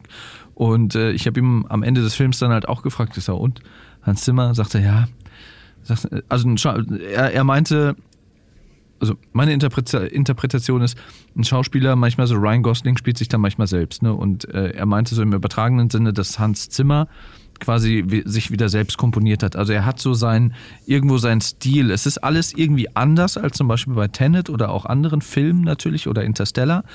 Aber es ist halt so irgendwie so typisch Hans Zimmer-esk. Und der hat auch äh, genau das gesagt, was du, Christoph, auch gesagt hast. Er hat gesagt, es war mehr Sounddesign. Es waren viele Effekte. Mhm. Es war viel, viel, viel ja, Soundeffekte als Stilmittel, um, äh, wie gesagt, die Szene da auch nochmal auf einer anderen Ebene zu beschreiben. Und äh, was so diese, diese, diese diese Selbstgespräche in Gedanken angeht, bin ich auch froh, dass die das nicht aufgegriffen haben, weil da neigt man natürlich dann auch nochmal sehr zu so Exposition Dumping, ne? dass man dann irgendwie dann nochmal Dinge erklärt, äh, wo man sagen könnte, okay, dann lieber Show, don't tell, so, ne? Dass man, dass man da lieber die Bilder und die Musik und den Sound und alles in einer Gesamtkomposition sprechen lässt, statt irgendwie ähm, den Leuten das irgendwie in, in, in, in Worten vor den Latz zu knallen. Das fand ich ganz gut. Aber was Hans Zimmer angeht, ich habe mir direkt danach, ich bin äh, von Heidelberg nach Hause gefahren, ich habe mir dann direkt äh, auf einem Musikstreaming-Anbieter ähm, den Score habe ich reingehört, weil ich halt auch diese Effekte, dieses, dieses Trommeln, dieses Knacken, wenn es dann so um Arrakis geht, dieses das, das fand ich so, das ging so durch Mark und Bein und so. Und das ist, das ist halt wieder was, wo er geschafft hat, dem Ganzen dann irgendwie wieder seinen Stempel aufzudrücken, also Hans Zimmer. Äh, da will ich ganz kurz auch nochmal was zu sagen, weil du sagst, äh, die Off-Stimmen, du bist froh, dass er die nicht gewählt hat. Ja, also für den Villeneuve-Film, wie er das gemacht hat, finde ich sehr elegant und auch von, wie die schauspielerischen Leistungen diese jeweiligen Situationen dargestellt haben, ex gut, äh, extrem gut gelöst. Aber ich, ich würde nicht so weit gehen zu sagen, dass, äh, so wie Lynch das damals seinerzeit gelöst hat, dass das die falsche Art ist. Also wenn du so ein Buch hast wie Der Wüstenplanet, wo du halt sehr viele Figuren hast, die einfach so ein, ein, ein sehr ausgeprägtes Innenleben halt auch eben haben. Oder wo halt auch einfach sehr viel in Gedanken passiert. Und das ist im Buch definitiv so. Da gibt es sehr viele Introspektiven, wo der Charakter in sich reingeht. Gerade Paul macht das im Buch sehr oft. Der denkt viel über das nach, also was hier ja praktisch in Träumen dann tatsächlich auch bebildet wird, über das nach, was passieren kann, wie die Zukunft aussehen kann, wie Menschen sich verhalten könnten und so weiter und so fort. Und ähm, ich finde, das ist schon eine berechtigte Art, das darzustellen als so eine Off-Stimme, als, als innerer Monolog. Ähm, weil manche von den Sachen, die kannst du zwar durch schauspielerische Leistung darstellen und lösen, aber es ist schon nochmal was anderes, wenn du konkret sagst, was denn da jetzt gerade gedacht wurde. Also ich finde, es ist beides legitim. Es sind halt zwei unterschiedliche Stilmittel und zwei unterschiedliche Arten, sowas halt eben dann äh, filmisch auszuführen in der Konsequenz. Es ist halt nicht mehr zeitgemäß, finde ich. Also da ständig irgendwie alles, egal durch welches Stilmittel, ob es jetzt ein Erzähler ist oder eine innere Stimme oder, oder Gedanken, die man da quasi nochmal äh, wiedergibt von den Charakteren. Ähm, das ist was, was man früher eher mal und mehr gemacht hat, weil man halt die visuellen Möglichkeiten vielleicht auch nicht mehr so hatte oder sich das Ganze weiterentwickelt hat. Aber es ist halt heutzutage finde ich es nicht mehr ganz so zeitgemäß. Also wenn es sich vermeiden lässt, wenn man es auf anderen Ebenen kommunizieren kann, sollte man die wählen, bevor man dann den, den, ja, den Erzähler oder die, die eigene Stimme im Kopf irgendwie wählt, um die Dinge dann zu erklären oder ähm, zu beschreiben. Oder ja, ich finde, da gibt es verschiedene ja, also, Metaebenen, die interess deutlich interessanter sind. Das stimmt, was du sagst. Das ist ein bisschen aus der Mode gekommen. Das hat meiner Meinung nach aber auch äh, als Ursache dafür sozusagen ein Stück weit die Tatsache, dass ja die, die Filme heute, die werden ja auf einer wesentlich epischeren Breite erzählt. Also wann hast du denn heute mal noch einen Film, der nur zwei Stunden geht im Kino? Das ist ja fast schon die Ausnahme geworden. Also gerade wenn wir jetzt hier in dieses Genre so Science Fiction und so weiter reingucken oder Fantasy, das sind ja immer Epen. Mittlerweile werden das irgendwie teilweise über Serien mit neun Staffeln oder so irgendwie erzählt, ja, so eine Geschichte. Also das hat auch einfach was mit dem Pacing zu tun, was du hast, wenn du sagst, ich möchte jetzt irgendwie 90 Minuten oder 120 Minuten Film irgendwie abfeiern, dann hast du ja mitunter, wenn du jetzt so eine Story hast wie diese hier, gar keine andere Möglichkeit das geht ja gar nicht anders. Wie willst du so viel Druck in den Kessel reinbekommen?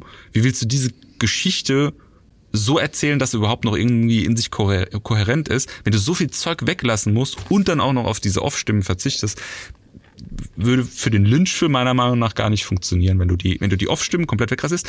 Gibt's bei Blade Runner zum Beispiel, interessanterweise. Beim Ursprungs Blade Runner von Ridley Scott gibt's eine Fassung mit Off-Stimme, wo viel erzählt wird. Ne? Also gerade Deckard sagt ja dann zum Beispiel, wie das mit der Sprache funktioniert, dass sie so ein Mischmasch sprechen, sprechen aus Englisch, Chinesisch, Japanisch und so weiter, Deutsch und so weiter und so fort. Und es gibt einen Blade Runner Cut, wo das alles wegfällt. Da ist dann einfach immer nur Stille. Da siehst du nur die Bilder für sich. Der ist auch geil, aber dir fehlt halt einfach Kontext. Du, also wenn du nicht beide gesehen hast und jetzt kein Fan von diesem, von diesem äh, Setting bist, weißt du dann halt zum Beispiel manche Sachen, die weißt du dann einfach nicht. Ja gut, aber man hätte ja beim, beim Inszenieren und auch beim, beim Planen und beim Drehbuch natürlich sich überlegen können, wie man Dinge erklärt, ohne sie zu erklären. So, das hat er dann in dem Fall nicht gemacht, sondern dann halt ursprünglich auf die auf die Off-Stimme dann halt vertraut, die die Dinge dann halt erklärt. Aber wie gesagt, das ist ja, das ist ja heute nicht mehr, nicht mehr so zeitgemäß. Beispielsweise ähm, die, die Nummer mit diesem, wie hieß es nochmal, dieses Videobuch oder wie hat das genannt bei Villeneuve äh, Dune, wo quasi ähm, Paul sich so Infos anguckt und sich informiert über die Fremen. Ne? Das hätte man natürlich dann auch irgendwie als Dialog lösen können oder, oder irgendwie nochmal als, als Monolog oder Erzähler. Aber es wurde halt im Rahmen eines Paul lernt etwas über die Fremen dargestellt. Dann hat dieses, dieses Videobuch, dieser Erzähler hat ihm das dann erklärt und so weiter, wo ich denke, okay, das, das kann ich akzeptieren. Das ist, das ist okay, weil da wurde es halt so in die, in die ganze Inszenierung in den, eingebettet, aber wurde nicht so irgendwie durch eine, durch eine, also der bequeme Weg ist, das dann halt irgendwie durch eine, durch eine Off-Stimme zu machen. Und da bin ich dann immer ganz froh, wenn das nicht getan wird. Also bei Lynch war es aber auch tatsächlich so, dass äh, er viele dieser, dieser äh, Overvoice äh, Kommentare sozusagen äh, einpflegen musste, weil er viele Szenen rausschneiden musste. Ah, Einfach um, um auf die Länge zu kommen. Ne? Also das, das war es durchaus so, dass er, dass er die Szenen ausgespielt hatte, aber das ging dann halt einfach nicht. Und deswegen musste er so da, da Zeit dadurch gewinnen. Ja, aber auch da, das ist halt eine Sache von Planung. Ne? Wenn, wenn, ja. äh, wenn er gesagt hätte, okay, ich veranschlage das jetzt auf zweieinhalb, drei Stunden und muss da gar nicht so viel rausschneiden, so wie, wie mutmaßlich, äh, ich glaube nicht, dass Villeneuve eine Rohfassung von fünf Stunden hatte, aber wenn er natürlich an die Konzeption des Filmes rangeht, eben unter der Prämisse, dass er die Dinge so organisch wie möglich im Film erklärt, ohne dass es so Exposition gedammt ist, ähm, macht das natürlich mehr Sinn, als wenn man dann irgendwie die Hälfte rausschneiden muss und dann gucken muss, so, ach du Scheiße, wie erkläre ich denn jetzt den Kontext? Oh, auf Stimme, okay. Erzähl mal was. Bin ich hier der Einzige, der Off-Stimmen doof findet? Scheinbar. naja, ja, anyway. Ja, Mensch. Also lass uns noch mal ganz kurz, weil wir jetzt das als Thema die ganze Zeit hatten, noch mal beim Sound äh, einen kurzen Abstecher machen. Was ich einfach geil fand, ne, deswegen habe ich jetzt das Intro vom Podcast auch so gemacht, war diese Szene mit den Sadoka, wo dieser keine Ahnung, Sadoka-Offizier, was auch immer der war, oben auf dem Podest steht und dann auch diesen diesen sonoren Gesang da irgendwie ja, anstimmt ja. und mit den Händen dann praktisch so gestikuliert und dann die Soldaten dann irgendwie so einteilt, anweist, was auch immer er da gemacht hat in der Szene. Also das hatte so einen total krassen Gänsehauteffekt auf mich. Also da habe ich echt im Kino gesessen und habe gedacht so, okay, dieser Film ist einfach nur geil. Rein theoretisch könnten die jetzt irgendwie zweieinhalb Stunden einfach gar nichts sprechen und der Film könnte nur aus diesen Sequenzen mit diesem Klangteppich, mit diesen Sounds ja, ja. irgendwie bestehen und ich fände ihn genauso gut. Ging es euch auch so? Oder? Ja, das, wie gesagt, das ist ein Gesamtkunstwerk. Also ich liebe diese, diese totalen, diese, diese, diese Bilder untermalt mit dieser Akustik und äh, das ist, da kommen wir gleich im Fazit, sage ich da nochmal was zu. Das ist halt einfach, das ist halt purer Kinogenuss. Fazit Ende. Ja, Nee, auch. aber ja. Bild, Bildsprache ein. Also dir wird halt in, innerhalb weniger Momente klar gemacht, dass es hier um, um eine Armee geht, mit der nicht zu spaßen ist. Ja, also du, du weißt da, da also zu, zu einem, du siehst ja vorher erstmal, dass da irgendwelche Menschen da geopfert werden. Also das ist ja, das ist ja der Gefängnisplanet, äh, ähm, äh, Salusis Sekandas oder so heißt er, ne, betrieben sozusagen von Haus Corino. Haus Corino ist das Haus, von dem der Imperator sozusagen stammt und die unterhalten eben diese Privatarmee der Sadukar. Ja, das ist auch ein, eine ihrer Machtbasis oder eine, eine ihrer äh, Machtsäulen sozusagen. Ne? Äh, deswegen, die sind so gefürchtet und keiner will sich mit denen anlegen, deswegen ist das Haus Corino so mächtig.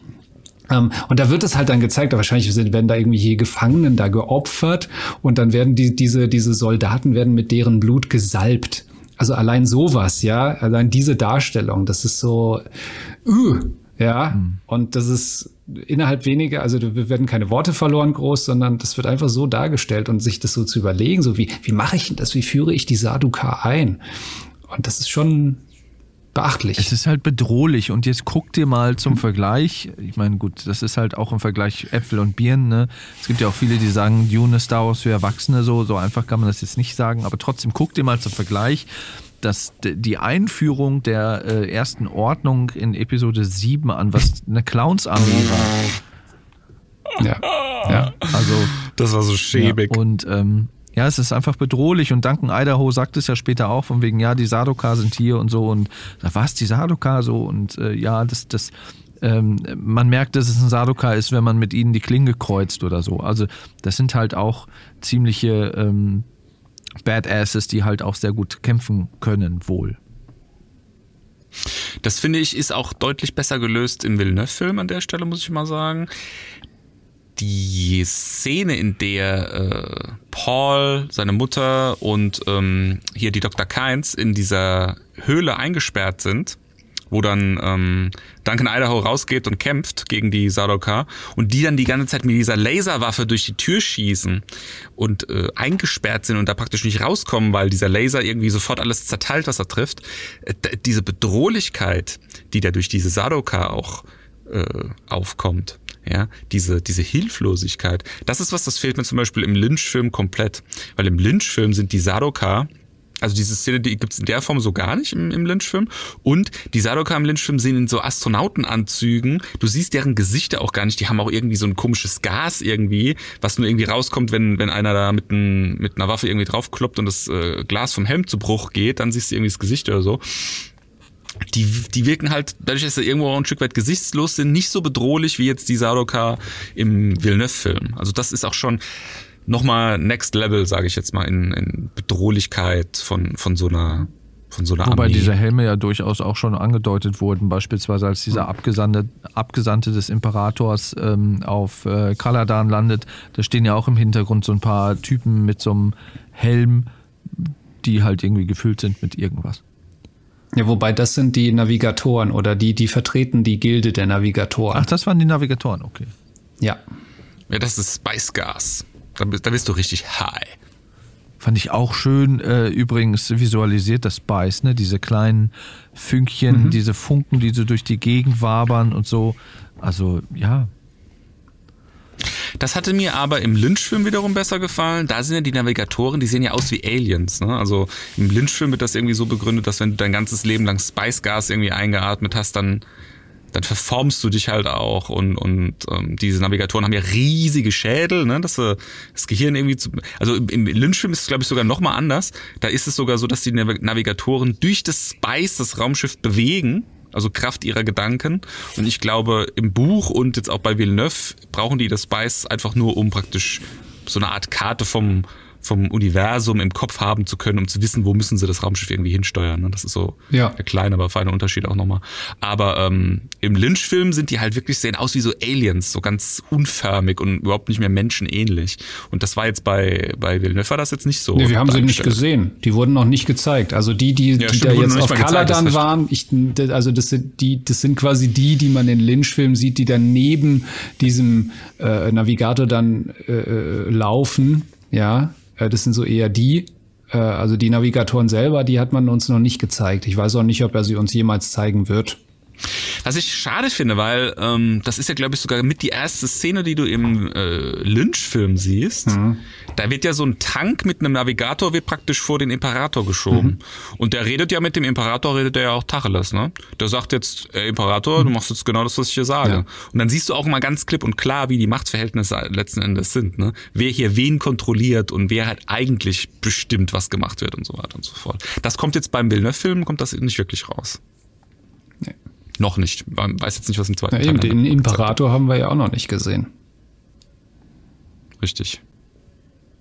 Und da bin, da bin ich auch gespannt, wie sie den, wie sie den darstellen, wie der, wie der wird. Weil im, im in Lynch-Film sieht er aus wie so ein, wie so ein netter alter Mann. Da ist äh, Max von Sydow, glaube ich, sogar. im- Nee, im nee, Lynch-Film. Max von Sydow spielt den Keins. Ach stimmt, der Max von Sydow ist keins, ja, hast recht. Ähm, aber ähm, ja, also der, der, der wirkt da, also in dem Lynch-Film wirkt er überhaupt nicht bedrohlich. Auch mit dem, mit der Kostümierung oder so, weißt du, sieht aus wie ein Zinnsoldat. ähm, deswegen bin ich sehr gespannt, ob und wie, wie wir ihn dann bei Villeneuve zu sehen bekommen. Ich bin mal gespannt. Entweder ist das auch jemand, der, den man so ansieht, von wegen, ach, ist er ein ganz normaler Typ, der eigentlich fremdgesteuert wird, oder ist halt auch irgendwie so ein, irgendwie so ein ekliger, badassiger Typ, keine Ahnung. Mal sehen. Naja, ich meine, also er, er ist ja in Gesprächen, ist er ja schon als sehr berechnend dargestellt worden. Ne? Also ähm, Baron Atreides selbst weiß ja eigentlich, dass er dadurch, dass er jetzt auf Arrakis geschickt wird, ähm, dass ihm keine Ehre zuteil wird, sondern dass das eigentlich eine, eine Kampfansage ist. Ne? Er weiß ganz genau, dass der Imperator da eine ganz andere Intention hinten dran irgendwie hat und dass es an ihm liegt, sozusagen, das zu verhindern, dass er auf Arrakis untergeht und, und, und als Haus sozusagen, in der er nicht mehr existiert und so weiter und so fort. Also ich würde jetzt nicht erwarten, dass da jetzt irgendwie so jemand, der äh, kein Strippenzieher sein will oder kann, am Ende des Tages irgendwie rumkommt.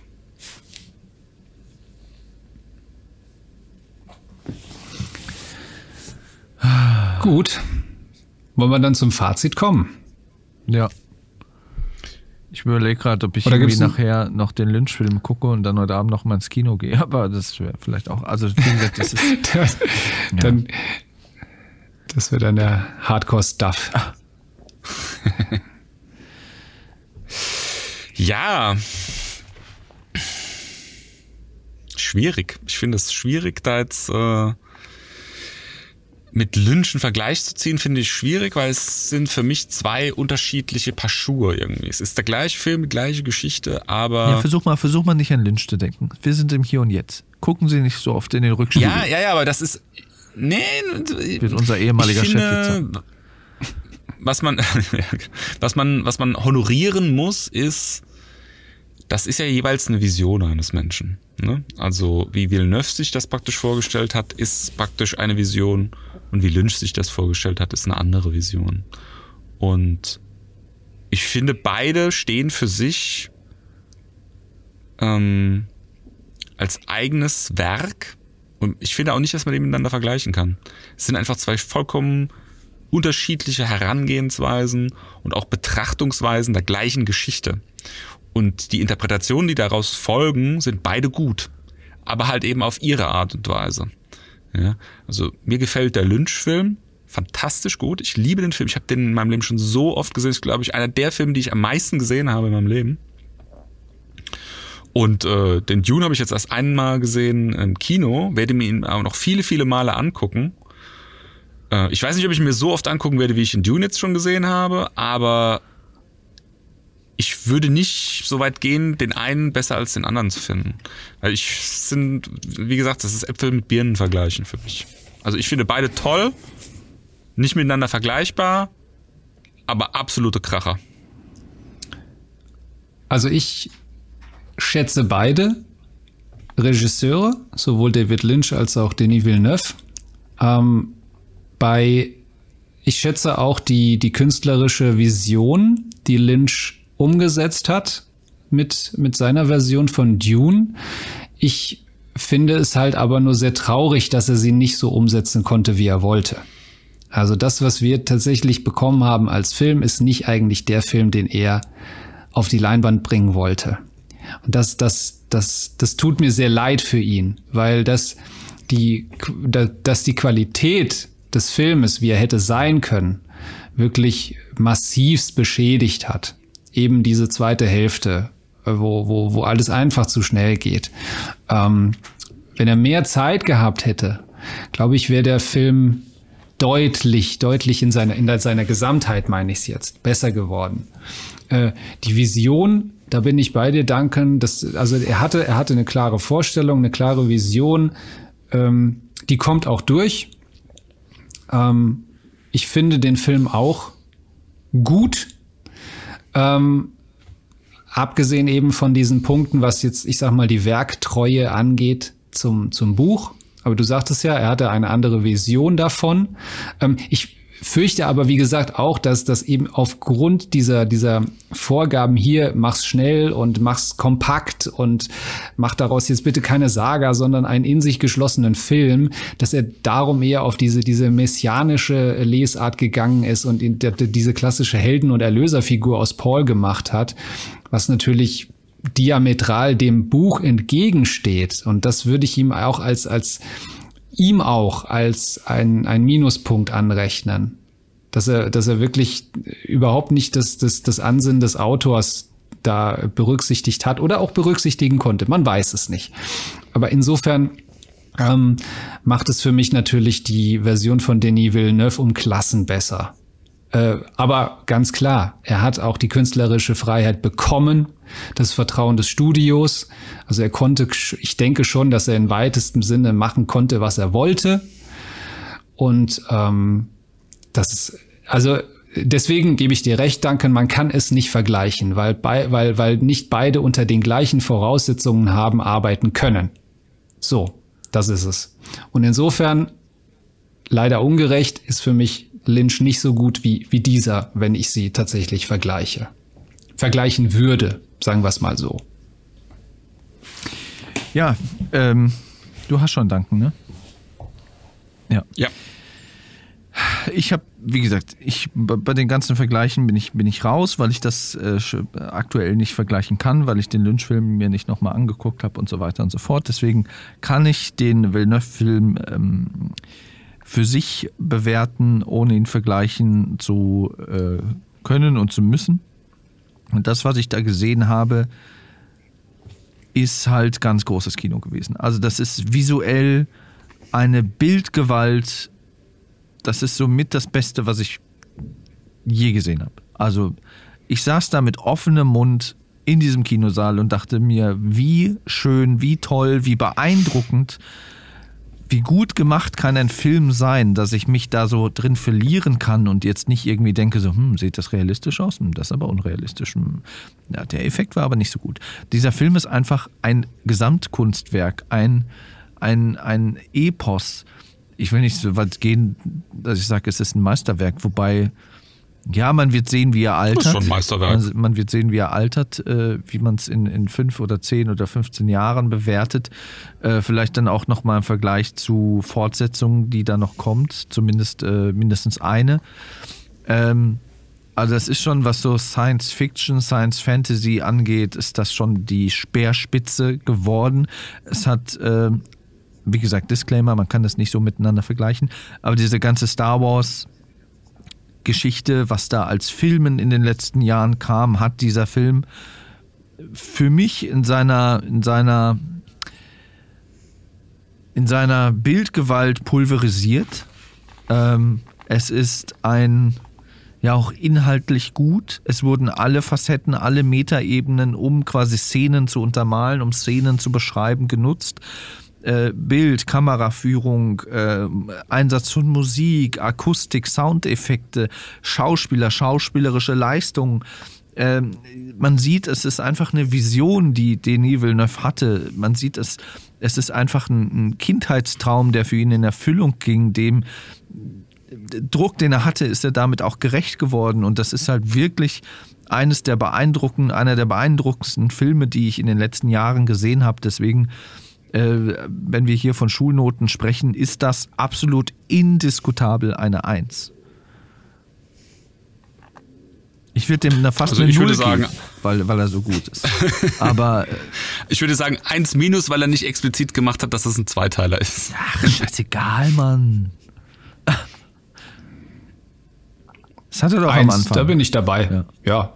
bin ich dabei.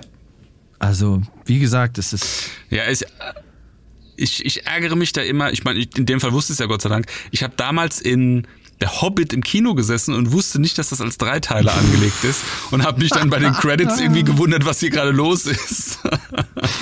Äh, ja, also wie gesagt, das stört mich auch nicht. Also ich dachte, wie, wie, ich, wie ich schon erwähnt hatte, ich dachte, dass dieser Cut früher kommt und habe befürchtet, dass er sehr abrupt kommt.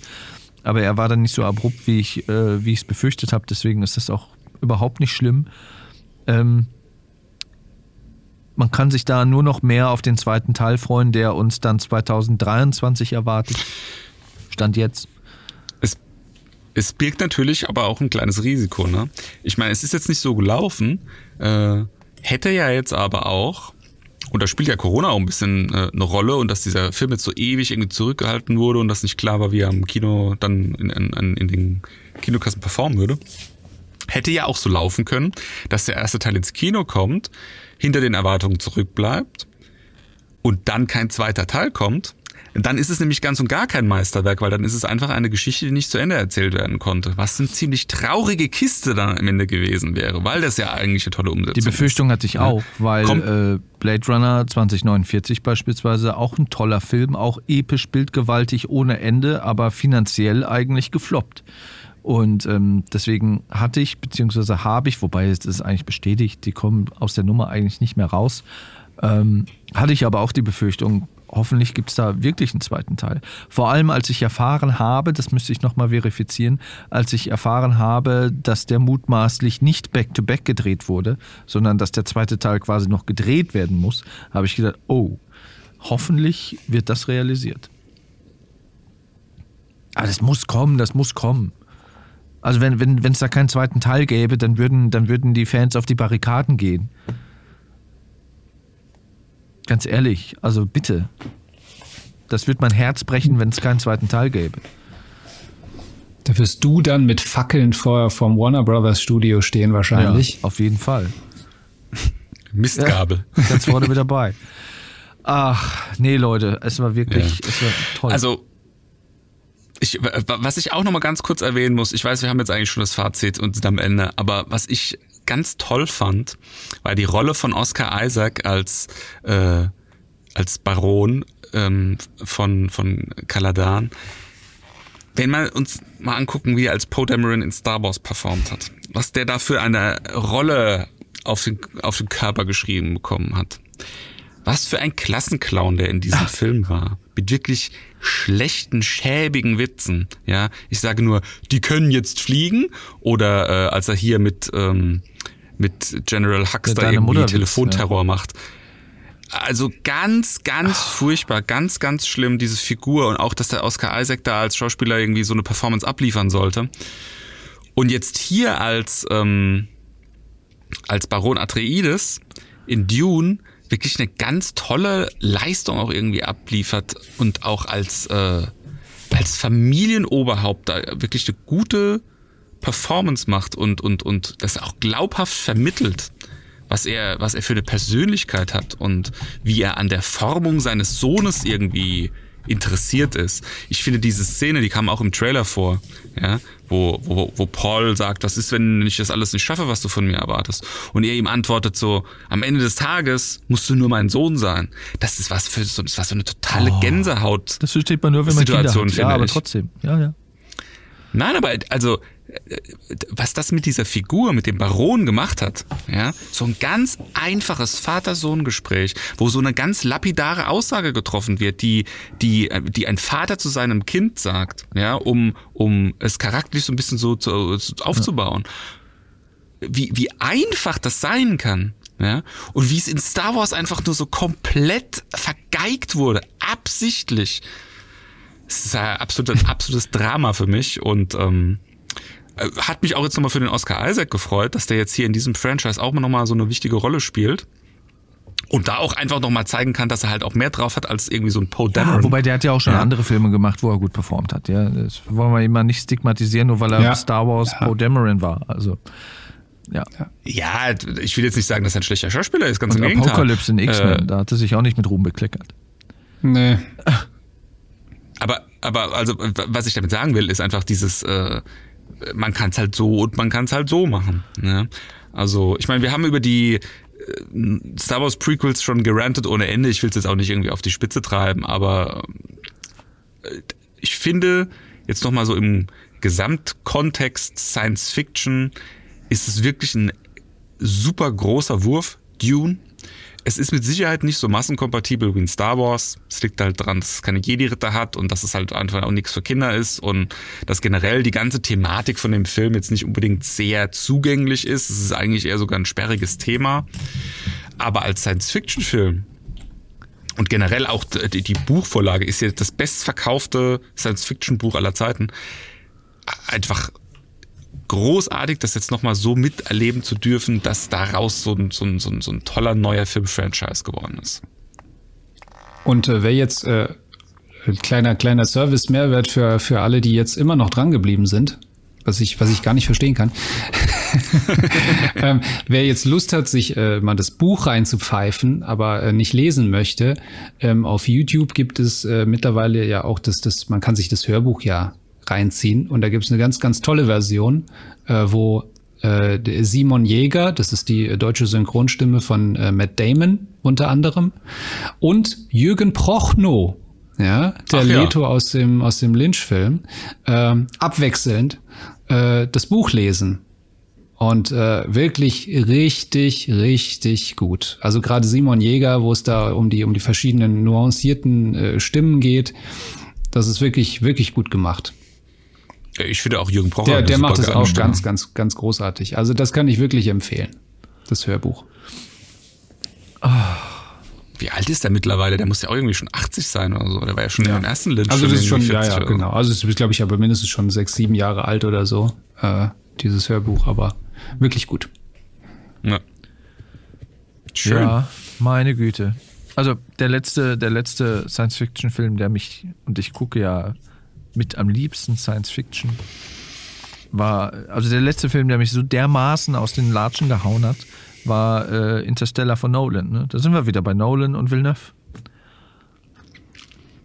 Es ist halt, ja, da muss halt, da muss halt erstmal jemand dran vorbeikommen an den beiden.